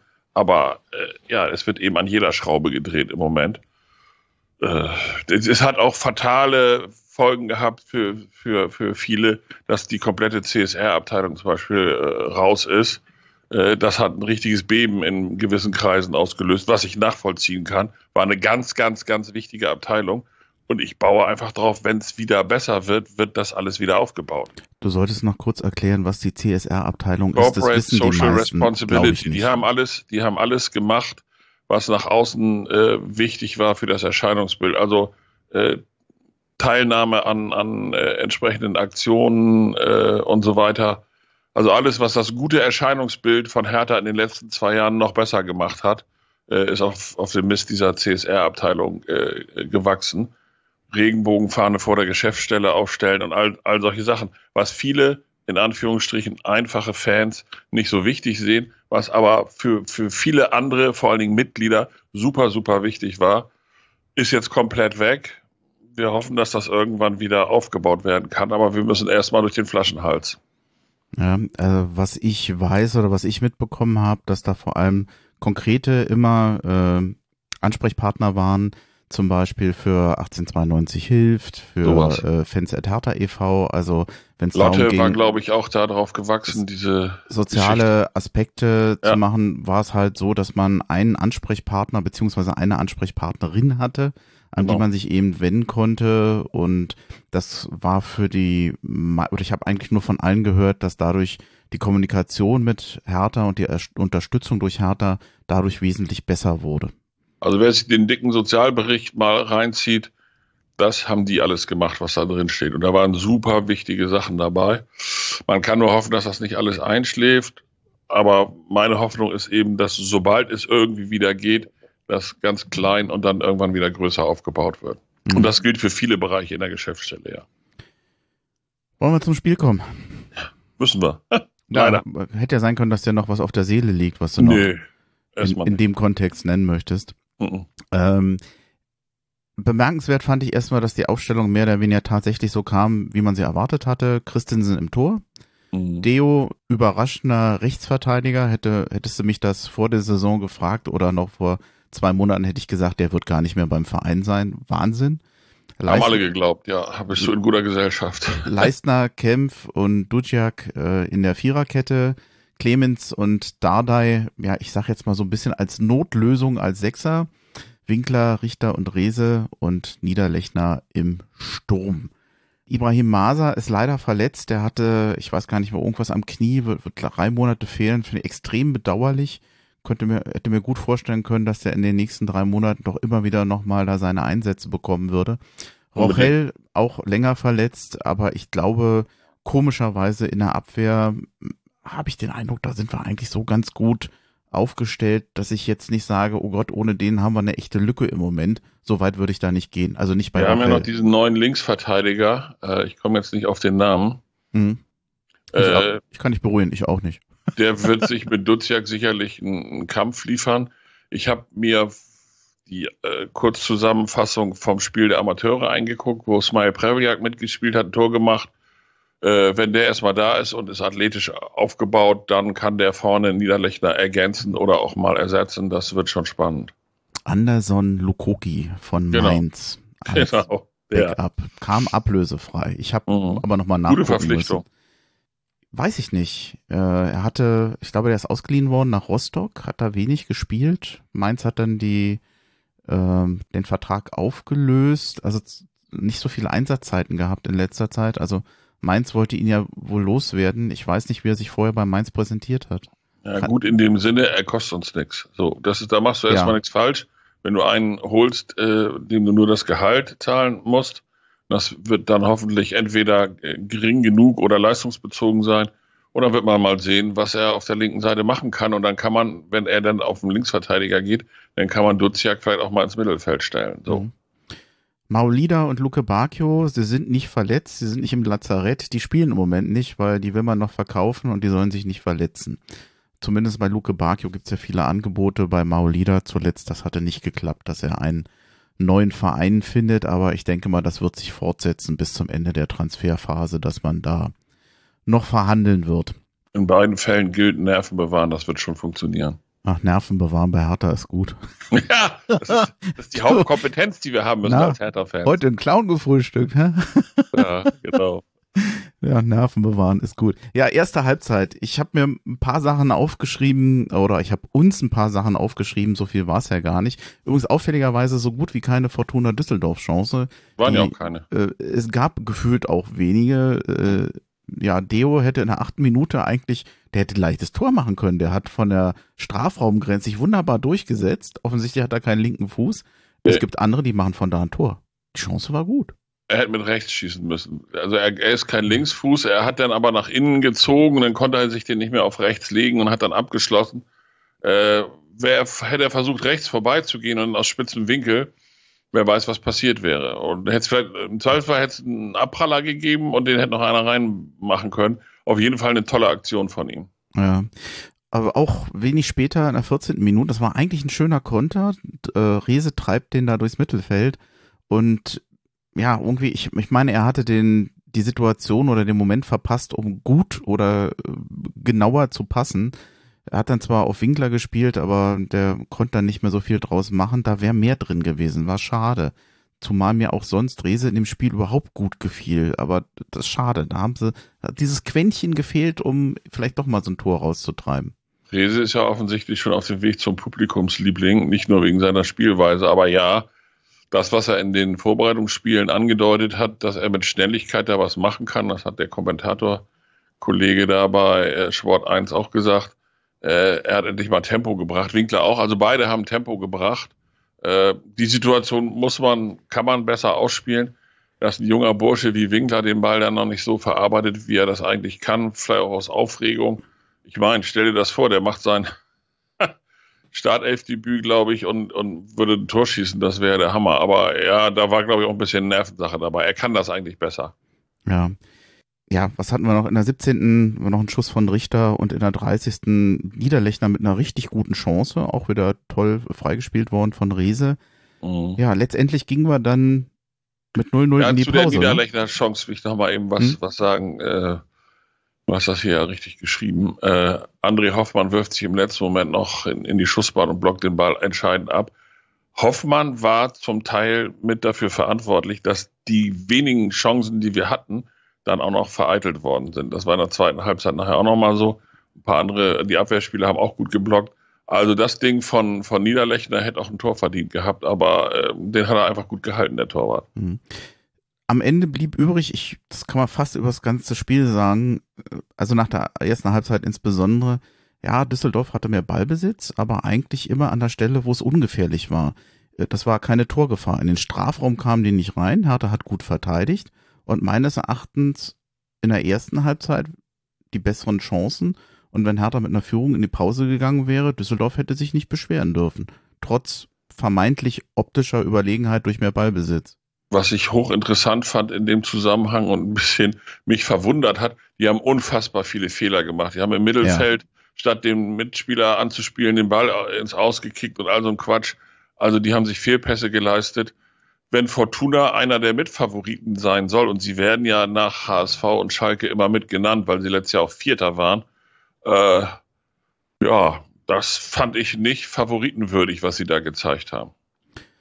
Wobei, wenn man ehrlich ist, dann muss man auch sagen, es gab ja am Tag vorher das Spiel Gelsenkirchen gegen Hamburger SV, die da ein richtig gutes Spiel gemacht haben und jeder, der wahrscheinlich dieses Spiel am Freitag gesehen hat, der kein Hertha-Fan ist und dann das Spiel gesehen hat, Düsseldorf gegen Hertha, wird sagen, oh, das war schwere Kost. Also es war vor allem in der ersten Halbzeit nicht wirklich ein schönes Spiel. Ich fand es in der zweiten spannend, aber hochklassig war es nicht einen Satz zu dem Spiel am Freitag. Das hat davon gelebt, das hat ein Journalistenkollege sehr gut analysiert, äh, das hat davon gelebt, dass beide Trainer den Weg nach vorne unbedingt wollen, unbedingt offensiven Fußball spielen und dafür notfalls äh, die Defensive vernachlässigt haben. Äh, und dadurch hat es ein 5 zu 3 gegeben. also wenn du als HSV drei Tore kassierst, ist das ja auch kein Ruhmesblatt. Das erinnert so ein bisschen an, an Werder Bremen zu Zeiten von Thomas Schaaf. Da haben sie oft 4 zu 2 gewonnen. Da war ihnen scheißegal, dass sie zwei Dinger kassiert haben, weil sie immer vier gemacht haben oder, oder fünf. Ähm, also das sah spektakulär aus, wird jetzt hoch gelobt. Äh, aber das werden sie auch erstmal, beide Mannschaften werden das erstmal reproduzieren müssen. Vor allen Dingen gegen Gegner, die sich einfach mal hinten reinstellen und dann wird man sehen, wie sie die ausspielen. Das warten wir mal ab. Hm. Tolles Spiel, tolles Spektakel, gebe ich dir völlig recht, aber äh, die Wahrheit ist in den nächsten Wochen auf dem Platz. Ja. Winkler hatte sich verletzt, sollte man vielleicht noch erwähnen. Palko Dardai kam für ihn. Ja. Äh, ich habe bisher noch nicht in Erfahrung bringen können, ob bekannt ist, ob Winkler schwerer verletzt ist oder nicht. Er ist furchtbar umgeknickt. Das sind so Situationen, da guckst du hin, das tut dir selber weh beim Zuschauen. Eigentlich ohne Gegnereinwirkung, einfach unglücklich. Äh, ich, ich hoffe, da ist nicht doch irgendein Band, eine Sehne ja, oder er wird wahrscheinlich ins, ins, äh, CT müssen, aber so wie er umgeknickt ist, also entweder ist das Außenband durch oder furchtbar gedehnt. So, und er hatte ja Schmerzen, also wahrscheinlich ist der Fuß gleich angeschwollen. Er ist ja noch mal rauf auf dem Platz und hat sich dann wieder hingesetzt. Das gab ein bisschen Unmut, aber okay. Das sah junger auch ein Bursche, bisschen skurril aus, ne? Ja, junger Bursche, äh, egal. Äh, also ich vermute Außenbandverletzung und entweder gerissen oder oder äh, gedehnt. Also vier Wochen werden wir den nicht sehen, schätze ich mal. Hm, schade. Ja, sehr Ähm, schade. Zweite Halbzeit. Das Tor aus dem Nichts. 51. Minute durch Ginczek und irgendwie war da keiner in der Nähe. Ich kann ja nicht sagen, warum dieses Tor zustande gekommen ist, wer da hätte stehen müssen. Es war eigentlich der einzige richtig große Fehler von Hertha BSC und letztendlich die spielentscheidende Szene. Mhm. Also, das Tor darf so niemals fallen. Ich, wer auch immer eingeteilt war. Ich, ich, ich glaube, ich meine mich zu erinnern, dass äh, ähm, Leistner direkt hinter ihm stand. Ist aber auch wurscht, wer es war. Also der, der eingeteilt ist, darf nicht einen Meter hinter ihm stehen oder sowas. Äh, in der Oberliga hat mein Trainer immer gesagt damals, äh, wenn du den Kopfball nicht verhindern kannst, aber stör ihn wenigstens dabei. So, und wenn der mehr zum Tor, der Verteidiger mehr in der Torlinie gestanden hätte zu, zum Tor hin, dann wäre der Ball nicht so durch. Das ist so ein typisches Tor, äh, einfach mal durchgerutscht. Das war ja nicht mal äh, überragend oder sowas, sondern der hat ihn einfach irgendwie mit dem Kopf weiterleiten können. Wenn da einer hinter ihm steht, dann hält er die Birne da rein, dann ist das Ding abgewehrt. Der Torwart kann an dem Di- Ding nichts machen, der ging ja genau ins lange Eck. Äh, Christensen hat die kurze Ecke gedeckt. Der muss sich darauf verlassen, dass seine Verteidiger da, da hingehen. Und das haben sie eben nicht gemacht. So richtig blödes Duseltor. Ich habe mich, wer weiß wie, geärgert. Als es gefallen ist, 51. Minute, habe ich gedacht, naja gut, wir machen ja gleich das, das, den Ausgleich und dann ist alles gut. Das kam dann nicht so. Aber da, die Art und Weise, wie dieses Tor fällt, darf so nie passieren. Aber ich hoffe, da lernen sie draus. Ja, harter Chancen gab es noch mehr. 56., 62. Ich lese dir Mhm. jetzt gar nicht alles vor, was da noch Mhm. mit dabei war. Hertha hat Chancen rausgespielt. Vielleicht Mhm. keine Riesenchancen, aber ähm, ja, ein effektives Team, wenn du einen guten Stürmer hast, dann machst du eben das Tor. Oder wenn du mehr aus den Standards machst. Du hast so viel Standards gehabt, so viel Ecken von Richter geschossen. Es gab Zeiten, da haben wir unter Dardai so unsere Tore gemacht. Wir haben nicht toll gespielt, aber wir haben die Standards gemacht. Und das, das, so hast du dann wenigstens mal ein Unentschieden geschafft oder manchmal eben auch den, den Sieg auswärts. Äh, ich fand es ein bisschen frustrierend. Das, das Spiel plätscherte dann runter, es war spannend. Ich hatte immer den Eindruck, Mensch, also das Unentschieden hätten sie sich verdient, aber es fiel nicht. Also bei den Standards, ja, wir hatten ein paar, wir hätten noch mehr ziehen können, wenn wir uns cleverer verhalten hätten. Aber die Standards waren im Durchschnitt nicht so stark gespielt, wie sie müssten, um dadurch Torchancen zu erzwingen. Da muss noch ein bisschen geübt werden. Äh, keine Ahnung, wer das vielleicht besser kann. Ich lehne mich mal aus dem Fenster bei, bei Freistößen in aussichtsreicher Position und wenn er dann auf dem Platz ist, äh, setze ich künftig ein bisschen auf Benze Dardai, weil der hat bei der U17, äh, nee, was war das? U19? U17 EM, ne? Hm. Äh, als er mit Deutschland Europameister geworden ist, hat er das gezeigt, dass er das kann. Und auch in den Vorbereitungsspielen hat er ja was gezeigt. Was Ich für ein wüsste- Tor. Ein Bitte? tolles Tor hat er gemacht. Ja, genau. Ich wüsste Roller, sonst nicht, wer, wer, äh, gut, Richter, ja, aber ob der so der Freistoßschütze ist, hm, glaube ich nicht. Und sonst weiß ich noch nicht so richtig, wer bei uns richtig gute Freistöße schießen kann. Das müssen wir noch mal sehen. Äh, aber da vertraue ich aufs Trainerteam, dass die an dem Thema arbeiten. Da muss man leider auch sagen, dass der Düsseldorfer Keeper in vielen Situationen die guten Chancen auch wirklich gut dann Ja. geklärt hat. Also Also habe ich ja vorhin schon gesagt, der hat einen super Tag gehabt, der Bursche. dass äh, auch, auch Christensen in der 88. Minute so, er war gar nicht so oft gefordert, in der zweiten Halbzeit mehr. Hertha hat natürlich aufgemacht, Düsseldorf hatte mehr Platz für Konter. Mhm. Ja, äh, an, dann, dann war irgendwann die Zeit vorbei. Das einzige Besondere, was noch passierte, dass wir nachher dann doch drei Dardais auf dem Platz hatten. In sozialen Medien, ähm, ja, hm, gibt es manchmal einen Spruch dazu. Aber äh, ich weiß nicht, da würde ich mich jetzt eigentlich nicht äh, hochziehen. Wir haben das ja nicht verloren, weil da die Dardais waren. Ich weiß nicht, ob ich Das jetzt ist- diese Diskussion nochmal führen möchte. Nein. Also, Also- wer, wer das behauptet, das ist totaler Quatsch. Im, Im Spiel haben sie meines Erachtens erstmal äh, gezeigt, dass sie, also Palko hat das äh, gut gemacht, als er reinkam. Hatte, glaube ich, es gibt eine Statistik, äh, ich weiß gar nicht, wie die Statistik nennt. Ach, das habe ich, hätte ich mir aufschreiben sollen. Ähm, wie, mit wie viel äh, Gegenspieler du im Schnitt mit einem Pass überspielst. Mhm. Und die beste Quote hatte Balko, Palko Dardai und Marton Dardai. Mhm. Also das ist schon bemerkenswert gewesen. Also Martin, da wird ja viel drüber geredet, aber ich finde, was seine Spieleröffnung angeht und seine Steckpässe nach vorne, war gut. Benze konnte in den zehn Minuten ja, oder zwölf, die auf dem Platz war, nicht, nicht viel zeigen. der hat in, in äh, war er das? Hat, der hat, nee, das war Marza, der das Tor gemacht hat in Wolfsburg, ne? War das Benzes erstes äh, Pflichtspiel? Oder äh, ich bin mir nicht sicher. Ich, ich weiß es nicht.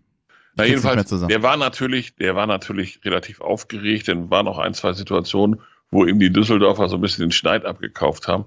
Ihm geht halt der Ruf voraus, er sei der Beste der Dardai-Söhne und da muss er jetzt äh, durch, dass ihm dann natürlich auch richtig auf die Socken getreten wird. Ne? Das ist in der zweiten Liga so und äh, alle drei haben den Namen. Gut, äh, bei ihren Positionen haben es Palko und, und Marton dann leichter. Benze als Offensivspieler wird damit leben müssen, dass er, dass er immer sehr scharf markiert wird und dann auch im Zweifelsmal äh, ihm auch richtig auf die Füße getreten wird. Aber äh, das ist alles kein Problem. An den dreien hat es überhaupt nicht gelegen.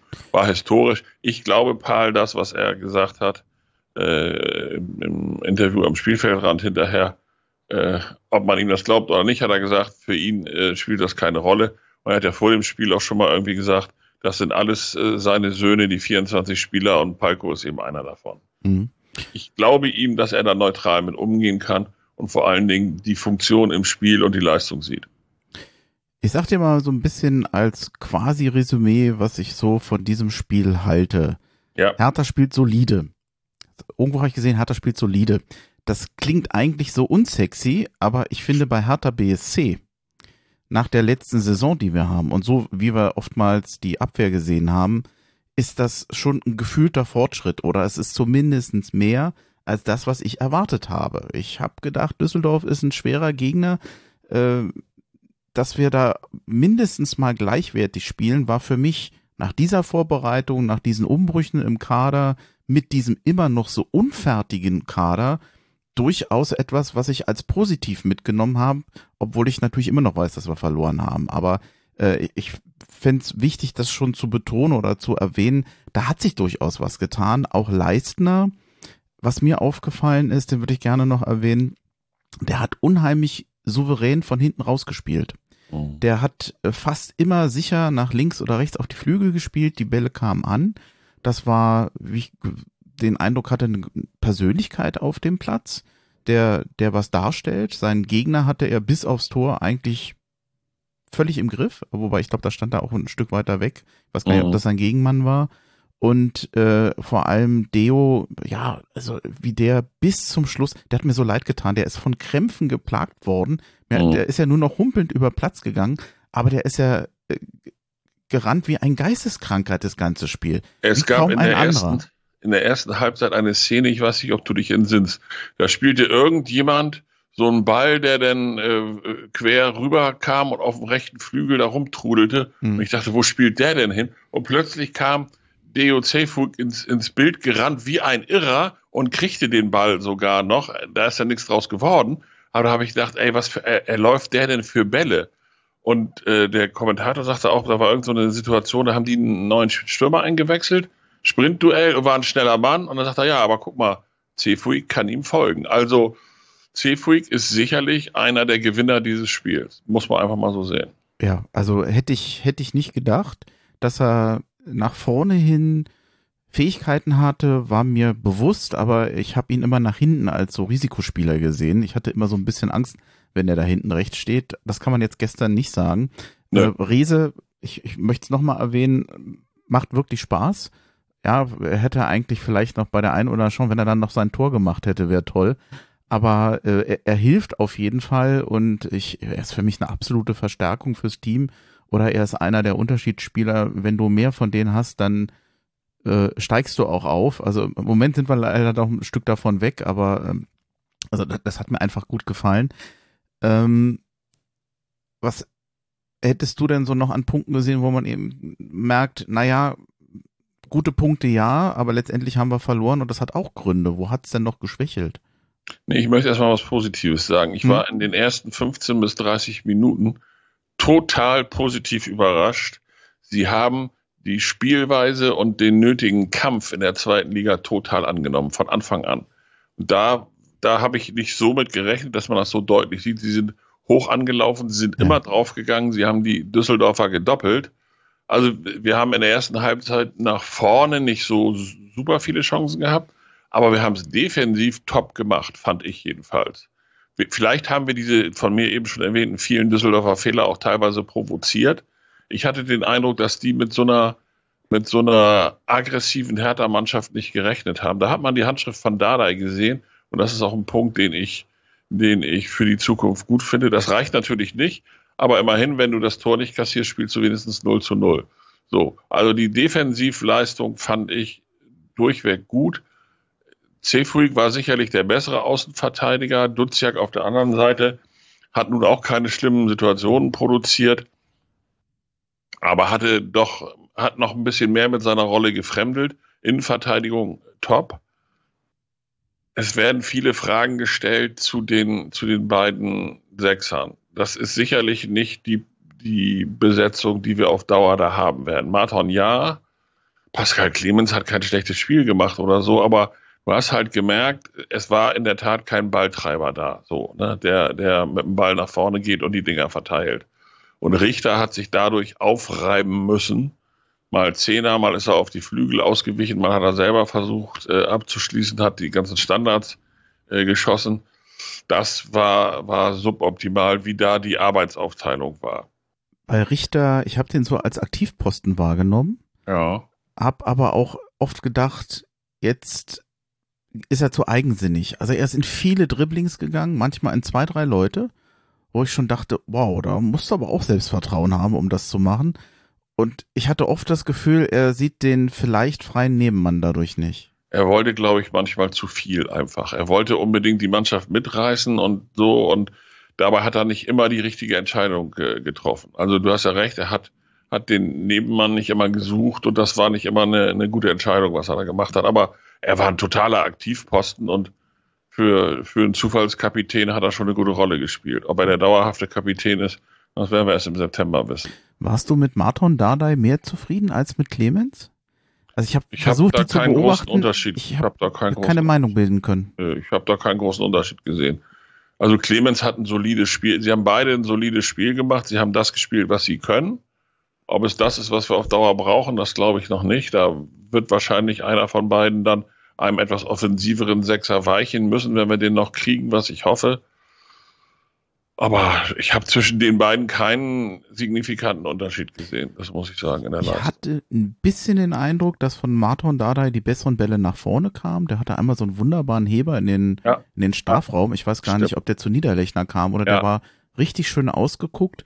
Mhm. Bei Clemens fiel mir nicht besonders positiv auf, aber auch nicht besonders negativ. Was ich bemerkenswert fand, der ist ja 18 Jahre alt. Mhm. Ich weiß nicht, ob du dich noch daran erinnern kannst, das erste Spiel von Palko Dardai, mhm. wo so ein Bübchen damals eingewechselt wurde, mhm. dem du einfach körperlich schon angesehen hast. Da hast du einmal Männer gesehen und da hast du so, ja. einmal die Jungen. Und Clemens, muss ich sagen, der hat ja inzwischen schon, äh, also der fällt nicht auf. Der, da hast du echt den Eindruck, da steht schon ein Mann auf dem Platz. Finde ich mhm. mit 18 eigentlich bemerkenswert. Das stimmt. Also körperlich war der den anderen, äh, ja, wie sage ich mal, gleichgesetzt oder nee, gleichgesetzt ist ein doofes Wort, wie sagt man, äh, auf, auf einer, ebenbürtig. auf einem ebenbürtig, danke, danke, das ja. fehlte mir. Also du hast recht, Martin hat die, die besseren Pässe nach vorne gespielt, das stimmt schon, wenn ich das so bedenke. Aber in der Defensivarbeit haben sie beide äh, kämpferisch und auch in den Zweikämpfen das gebracht, was sie können und was erforderlich ist. Mhm. Was daran hat es nicht gelegen. Wenn ich jetzt überlege, dass wir ja immer noch keinen eingeschwungenen Kader haben. Wir haben mhm. im Mittelfeld vielleicht sogar noch das Problem, also ich denke mal, Suat Serda wird gehen. Da habe ich jetzt keine Zweifel. Ich weiß nicht wann, wohin, für wie viel Geld, aber falls sich irgendjemand findet, wird Hertha den gehen lassen. Ich vermute in die Türkei für vier bis fünf Millionen. Denn, also mit dem rechne ich ja schon gar nicht mehr. Marco Richter, ich weiß nicht, ob das stimmt. Da wird immer wieder unterstellt, dass nicht sicher ist, ob er bleibt. Aber wenn das jetzt auch noch passiert, ich, wie gesagt, er war nicht perfekt, aber schwierig. ein Aktivposten. Ja. Äh, ich weiß nicht, also wie viel Mittelfeldspieler sollen wir denn dann noch holen? Vier, fünf? Wir haben ja dann mehr oder weniger so gut wie niemanden. Also ja, Jugendspieler, aber du, du kannst ja nicht jetzt mit äh, das Mittelfeld mit Jugendspielern auffüllen. Das, das funktioniert ja nicht. Nein, das ist sicherlich richtig. Also wenn, wenn Serda geht, da, es muss noch ein anderer Sechser kommen, so. Ich hoffe, dass Richter bleibt. Wenn Richter auch, wenn Serda und Richter gehen, und wir Dodi für viel Geld verkaufen, dann ist natürlich Geld in der Kasse. Die Frage ist, was kriegst du dann noch? So, ne? Das ist das große Problem daran. Was kriegst du dann mit der August noch an Spielern, wenn plötzlich, plötzlich hast du zwei, drei, vier Millionen, die du noch ausgeben kannst, aber wen kriegst du dann noch? Also, ich hoffe, Richter bleibt, weil der könnte auch einen Ibrahim Maza sehr gut so mit ranführen, wenn die kann ich mir auch gut zusammen im Spiel vorstellen. Du kannst nicht auf Maza bauen, das siehst du jetzt ja an der Verletzung schon, das ist ganz klar. Also, da muss noch was passieren. Auf der 6 und auf der 8 bis 10 muss eigentlich noch was passieren. Und wir müssen noch einen Knipser haben. Ich weiß noch nicht, wie sehr Smile Prevliak da. Äh, da sind ja auch einige kritisch unterwegs und sagen, oh, der hat ja nicht so viel gespielt und hm, keine Ahnung, mal schauen. Hm. Ich meine, theoretisch als Stürmer oder jemand, den du noch für vorne bringen kannst, ist natürlich Scherhardt. Der kam ja auch rein, konnte jetzt meines Erachtens aber keine Akzente mehr setzen. Nö. Ähm, War sehr unauffällig. Ich, das ist ein bisschen doof. Es gab zwei Stellen, an denen ich den Eindruck hatte, dass Hertha da weitermacht, wo sie letzte Saison aufgehört haben. Oder in, in etwas wiederholen, was ich aus der letzten Saison kenne. Du kannst dich vielleicht noch an die Hinspiele unter Schwarz erinnern, oh. wo Hertha engagiert spielte, wo Hertha stets ein gleichwertiger Gegner war aber nach 90 Minuten hatte immer der Gegner gewonnen. Und so vom Gefühl her erinnerte mich das so ein bisschen an diese Phase unter Schwarz. Man hatte viele Sachen, wo man sagt, da geht Hertha in eine richtige Richtung, aber am Ende stimmte das Ergebnis nicht. Das hat mich so ein bisschen dran erinnert und der, das zweite Déjà-vu war so ein bisschen bei Niederlechner, der ja nun letztes Jahr kein gutes Jahr, Halbjahr bei Hertha hatte. Also letztendlich, äh, ja, ich weiß, viele sagen dann, der geht, läuft gut an, der hat eine super Laufstatistik in der Hinsicht, aber auf Dauer als Stürmer uns fehlen halt auch Tore und in dem Spiel siehst du ja auch, wer macht das gegen, wer macht den Ausgleichstreffer. Äh, also wir reden so viel übers Mittelfeld, aber Scherhand, ein noch angeschlagener Spieler aus Belgien, der noch nicht fit ist, und Niederlechner, bei dem man nun auch nicht weiß, na, läuft's dann in der zweiten Liga besser? Mhm. Äh, ja, also wenn du wirklich noch Ambitionen hast, musst du gucken, dass du irgendeinen hast, der auch mal trifft. Das ist so. Niederlechner braucht sicherlich einen Sturmpartner, äh, der ihn da auch mal ein bisschen mitreißen kann. Äh, wobei ich sagen muss, er, also erstens hätte er auch mehr Bälle kriegen müssen äh, gestern. Das ist ein Faktor sicherlich. Und zweitens ist er einfach ein paar Mal gut verteidigt worden. Da haben die sich in letzter Sekunde in, in seine äh, Bälle geschmissen, zur Ecke geblockt oder der Keeper hat die Dinger gut gehalten.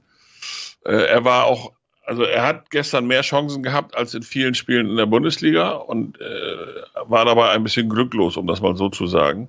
Aber er, wir brauchen noch einen richtigen Knipser vorne. Mhm. Ob der äh, Smile das wird, das weiß man in der Tat nicht. Äh, aber ich glaube, sie haben da ja, da werden ja auch alle möglichen Namen kolportiert, das will ich jetzt gar nicht äh, referieren. Aber ich, ich glaube, da wird vorne noch was passieren. Nur die Kohle muss erst da sein. Es müssen erst andere Personalien geklärt sein. Also Dodi und, und, und äh, Suat Serda müssen erstmal weg und dann, äh, und es muss klar sein, Richter bleibt und dann kannst du da vorne auch noch Geld ausgeben. Also sollte sich das irgendwann mit Demme mal ergeben, doch noch, wird das nicht passieren, ehe Luke Bacchio erfolgreich verkauft werden konnte. Das ist so. Ja. Aber ich glaube, da, da muss man auch einfach Geduld haben. Da werden ja mal ganz viele Vereine genannt und keiner von uns weiß, bei welchen Summen sie inzwischen sind. Und wenn dann plötzlich äh, bekannt gegeben wird, er ist nach Italien ge gegangen für 13 Millionen, sagen alle, ja geil, Benny Weber, hast du gut gemacht. So, dann sind wir über den 20, mit dem, was für Suat noch kommt, sind wir dann bei, bei, was weiß ich, so und so viel über den 20 Millionen und können noch Geld ausgeben. Und ich wette, ich wette, sie haben dann Namen auf der Liste, bei denen sie dann aktiv werden. Das glaube ich einfach. Hertha hat 52 Prozent der Zweikämpfe gewonnen. Leichtes Übergewicht. Düsseldorf 54 Prozent Ballbesitz. Okay. Äh, 9 zu 12 Schüsse waren es. Also Hertha hat öfter geschossen. Davon waren, also vier von zwei waren auch wirklich aufs Tor bei Hertha. 7 zu 8 Ecken für Hertha und ein X-Goal von 0,52 zu 0,75 für Hertha. Das klingt alles nicht nach einer verdienten Niederlage. War es auch nicht. War keine verdiente Niederlage. Düsseldorf hat nicht verdient gewonnen. Also ja, natürlich kann man jetzt sagen, sie waren einfach effektiver und haben das eine Tor gemacht. Alles d'accord. Aber wenn du dir die 90 Minuten angeguckt hast, hatten sie keine drei Punkte verdient. Das wäre ein typisches äh, unentschieden Spiel gewesen, ob 0-0 oder 1-1 oder sonst was. Aber das war kein verdienter Sieg für Düsseldorf. Was ich ein bisschen schade daran finde, also ein Großteil der Spieler, die haben jetzt nur Abstiegskampf äh, sozusagen erfahren die letzten Jahre und Misserfolg. Äh, ich hätte mir gewünscht, dass sie in die zweite Liga mal mit einem Erfolgserlebnis starten, einfach um das so ein bisschen mitzunehmen, um mehr Optimismus, mehr Selbstvertrauen zu haben. Das fand ich so schade, dass das nicht mehr gelungen ist, dieser Anschlusstreffer. Also ich meine, man schließt immer gerne einen Anschlusstreffer, aber ich fand von der Psychologie her, so vom, vom Momentum, vom mutmachenden Effekt, ich hätte mir das sehr gewünscht, diesen, diesen Ausgleich, um das einfach auch noch in die nächsten Spiele mitzunehmen, weil ich so ein bisschen Sorge habe. Wir haben ein Heimspiel noch gegen Wien Wiesbaden, die alles anderes als schlecht spielen. Dann Pokalspiel und vor allem das Auswärtsspiel in, gegen den HSV. Äh, wenn das so unglücklich weitergeht, dann hast du nachher wirklich, läufst du Gefahr, doch einen Fehlstart zu haben. Und ich hoffe, du kommst nicht wieder in diesen alten Trott der Unsicherheit. Denn das war gegen Düsseldorf nicht. Ich hatte nie den Eindruck, dass die unsicher spielen. Wir werden am Freitagabend über 50.000 Zuschauer, hoffe ich, im, oder noch mehr im Olympiastadion haben. Es wird eine Bombenatmosphäre sein. Die Fans werden pushen, wie sie es schon in der Abstiegssaison getan haben. Und dann werden wir auch gegen Wien Wiesbaden gewinnen. Und dann fahren wir mit breiter Brust nach Jena. Und ich glaube, dass Paul dafür sorgen wird, dass wir da einen guten Auftritt hinlegen. Und dann muss der HSV uns erstmal schlagen. Hm. Was ich ein bisschen schade finde, wir werden gegen Wiesbaden sehr, sehr wenig Gästefans haben.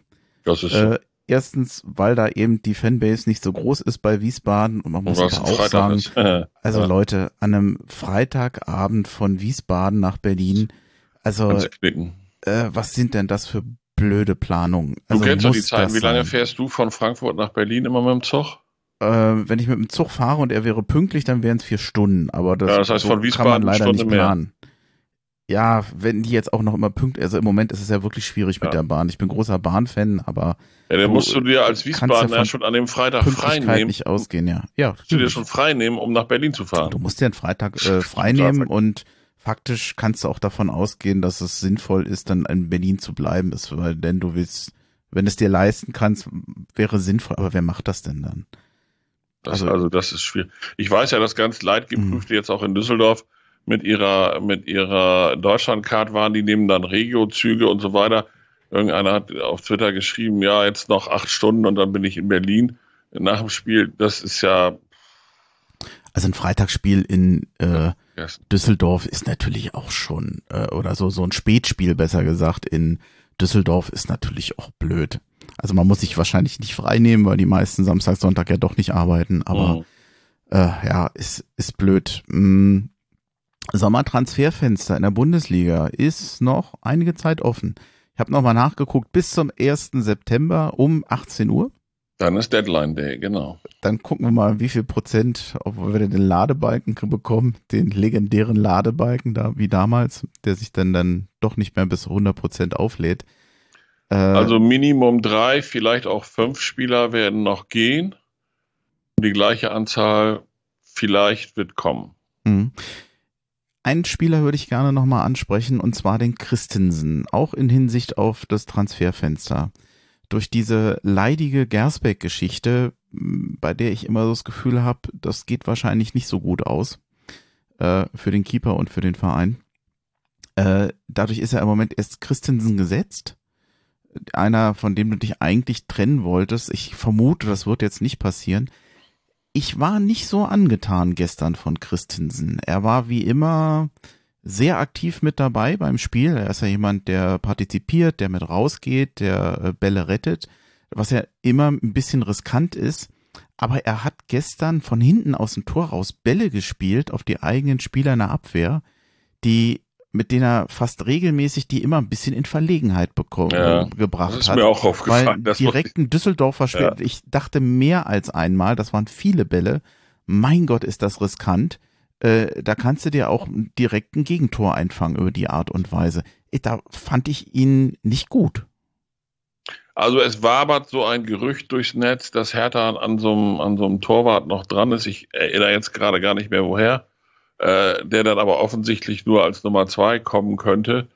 Äh, ich habe keine Ahnung. Wenn im Hintergrund, und sie halten es gut unterm Deckel, ein lukratives Angebot für Christensen da ist, was vier, fünf Millionen in die Kasse spüren würde, keine Ahnung. Sind sie dann so mutig mit Ernst und, und einem neuen Torwart in die Saison zu gehen? Das ist alles durch die Gasback-Affäre, um das mal so zu nennen, ganz, ganz, ganz schwierig. Und wenn das nicht gut ausgeht, das Problem ist, du kannst es halt nicht beschleunigen, weil du musst mhm. das Verfahren jetzt abwarten. Was kommen da für Zeugenaussagen? Es wird ja schon spekuliert, er sei das gar nicht gewesen, sondern äh, dieser Hertha-Mitarbeiter und um mehr äh, Kohle rauszuschlagen, wird er beschuldigt. Das ist alles Verschwörungstheorie, keine Ahnung. Das müssen wir alles abwarten. Wie gesagt, ärgerlich ist, du kannst als Hertha nichts machen, um das zu beschleunigen. Und du kannst ihn nicht in den Wind schießen, äh, äh, solange nicht klar ist, aber nicht vielleicht doch äh, da nur reingerutscht wird. Aber auch schwierig. Wenn vielleicht das, was er da als Torwart gestern gemacht hat, nicht immer optimal war. Er hatte ja zum Schluss nochmal wirklich eine äh, Glanztat, nochmal eine Rettungstat gemacht. Ich glaube, kurz vor Schluss war das nochmal. Äh, der Typ Christensen, ich mag den Kerl. Ganz oh. einfach. Oh. Ich mag den, das ist, ich würde mir mehr Spieler von diesem Typ wünschen, die ja wirklich engagiert sind und die echt, wo du den Eindruck hast, der ist mit dabei, auch mit dem Kopf und mit dem Herz. Ja, aber ich lehne mich mal aus dem Fenster. Wenn wir für ihn vier bis fünf Millionen ja, kriegen, ist er weg. Wir, wir, kriegen diesen anderen Torwart dafür, was weiß ich, vier, fünf, sechshunderttausend dann sage ich dir ganz klar, dann wäre ich mutig genug mit, äh, wie heißt der Ernst mit Vornamen, Fabian? Tjark. Tjark. Tjark. Mit Tjark Ernst in die Saison zu gehen und den anderen erstmal als Herausforderer auf die Bank zu setzen und fertig ist der Lack, weil Ernst hat in, in äh, Wolfsburg gezeigt, das geht. Und bei Torhütern ist, ist äh, das Alter auch nicht so entscheidend wie bei, äh, wie bei Feldspielern. Der ist schneller drin im Männerfußball, als du gucken kannst. Andreas, wir haben's. Ich habe nicht wirklich noch viel mehr, was wir unbedingt ansprechen müssten, es sei denn, du hast noch was. was wir hoffen einfach, dass das so passiert, wie ich das gesagt habe, dass wir jetzt Wiesbaden vor einer Superkulisse schlagen und wenn es mit 1 zu 0 ist, im Pokal weiterkommen und dann fahren wir mal nach Hamburg. Ja, also vor Wien und vor Jena habe ich jetzt vielleicht nicht so Angst, aber HSV wird ein Klopper. Das wird nicht einfach. Das wird ein Wahrsager. Das wird ein richtiger Wahrsager. Aber ja. auch da ich behaupte jetzt einfach mal, ich behaupte jetzt einfach mal, wir haben eine stabilere Defensive, als die Schalke am Freitag hatte. Weil manche Tore, ich weiß nicht, ob du dir das angeguckt hast. Nee. Ich habe mir eine Zusammenfassung, es gibt so eine fünf, fünf bis sechs Minuten Zusammenfassung auf YouTube. Guck's dir mal an. Also manche Tore sind da auch vogelwild verteidigt worden. Das fünfte Tor war nachher sowieso, da hat Schalke dann auf, auf äh, Ausgleich gespielt. Der Torwart ist mit nach vorne oder irgendeine so Geschichte war das da. Also das fünfte Tor von, vom HSV, das war dann eh nur noch so ein Schlussgeschenk. Und auch vorher schon, also beide Seiten haben Vogelwild verteidigt teilweise. Äh, mal gucken, wie sich, wir werden es ja vorher sehen. HSV spielt ja vorher schon gegen andere Mannschaften, ob sie da auch so viele Tore schießen. Da bin ich überhaupt nicht sicher. Also ich drücke uns die Daumen, dass es äh, besser wird, als wir, nee, also dass es so gut wie, wird, wie wir hoffen und nicht so schlecht, wie wir fürchten. Ja, guck mal, nächsten, wenn ich das noch eben sagen darf, nächsten Sonntag muss der HSV in Karlsruhe antreten. Mal gucken. Ich bin ja. sehr gespannt, ob sie das, erstens, ob sie das gewinnen. Karlsruhe ist, ist Zweiter hinterm HSV, drauf, ja. will sich da oben auch festbeißen. Oh, mal gucken. Ja. Kann auch sein, dass sie da eine Überraschung er erleben. Keine Ahnung. Ich hoffe weiterhin das Beste. Ich danke dir. Das war's. Ich glaube, es wird insgesamt eine lange Folge, weil ich glaube, ich habe recht lange Teile. Wir sind jetzt Brutto sind wir bei 55 Minuten. Ich werde mit dem Vorgeplänkel. Andi, da musst du jetzt durch. ja, denke ich auch. Naja, es, äh, du weißt ja, ich brauche immer furchtbar lange, um das noch so nachzubearbeiten. Kein Problem. Das, äh, ich werde es bis heute Abend schaffen, aber ich fürchte, ich werde heute mehr in meiner Wohnung sitzen, als ich das eigentlich wollte am Sonntag. Aber es war mir nichtsdestotrotz ein Vergnügen mit dir. Und mit Sehr Dennis schön. natürlich auch. Der sei nochmal gegrüßt und du auch. Und ähm, in diesem Sinne, hau he. Ja, hau he.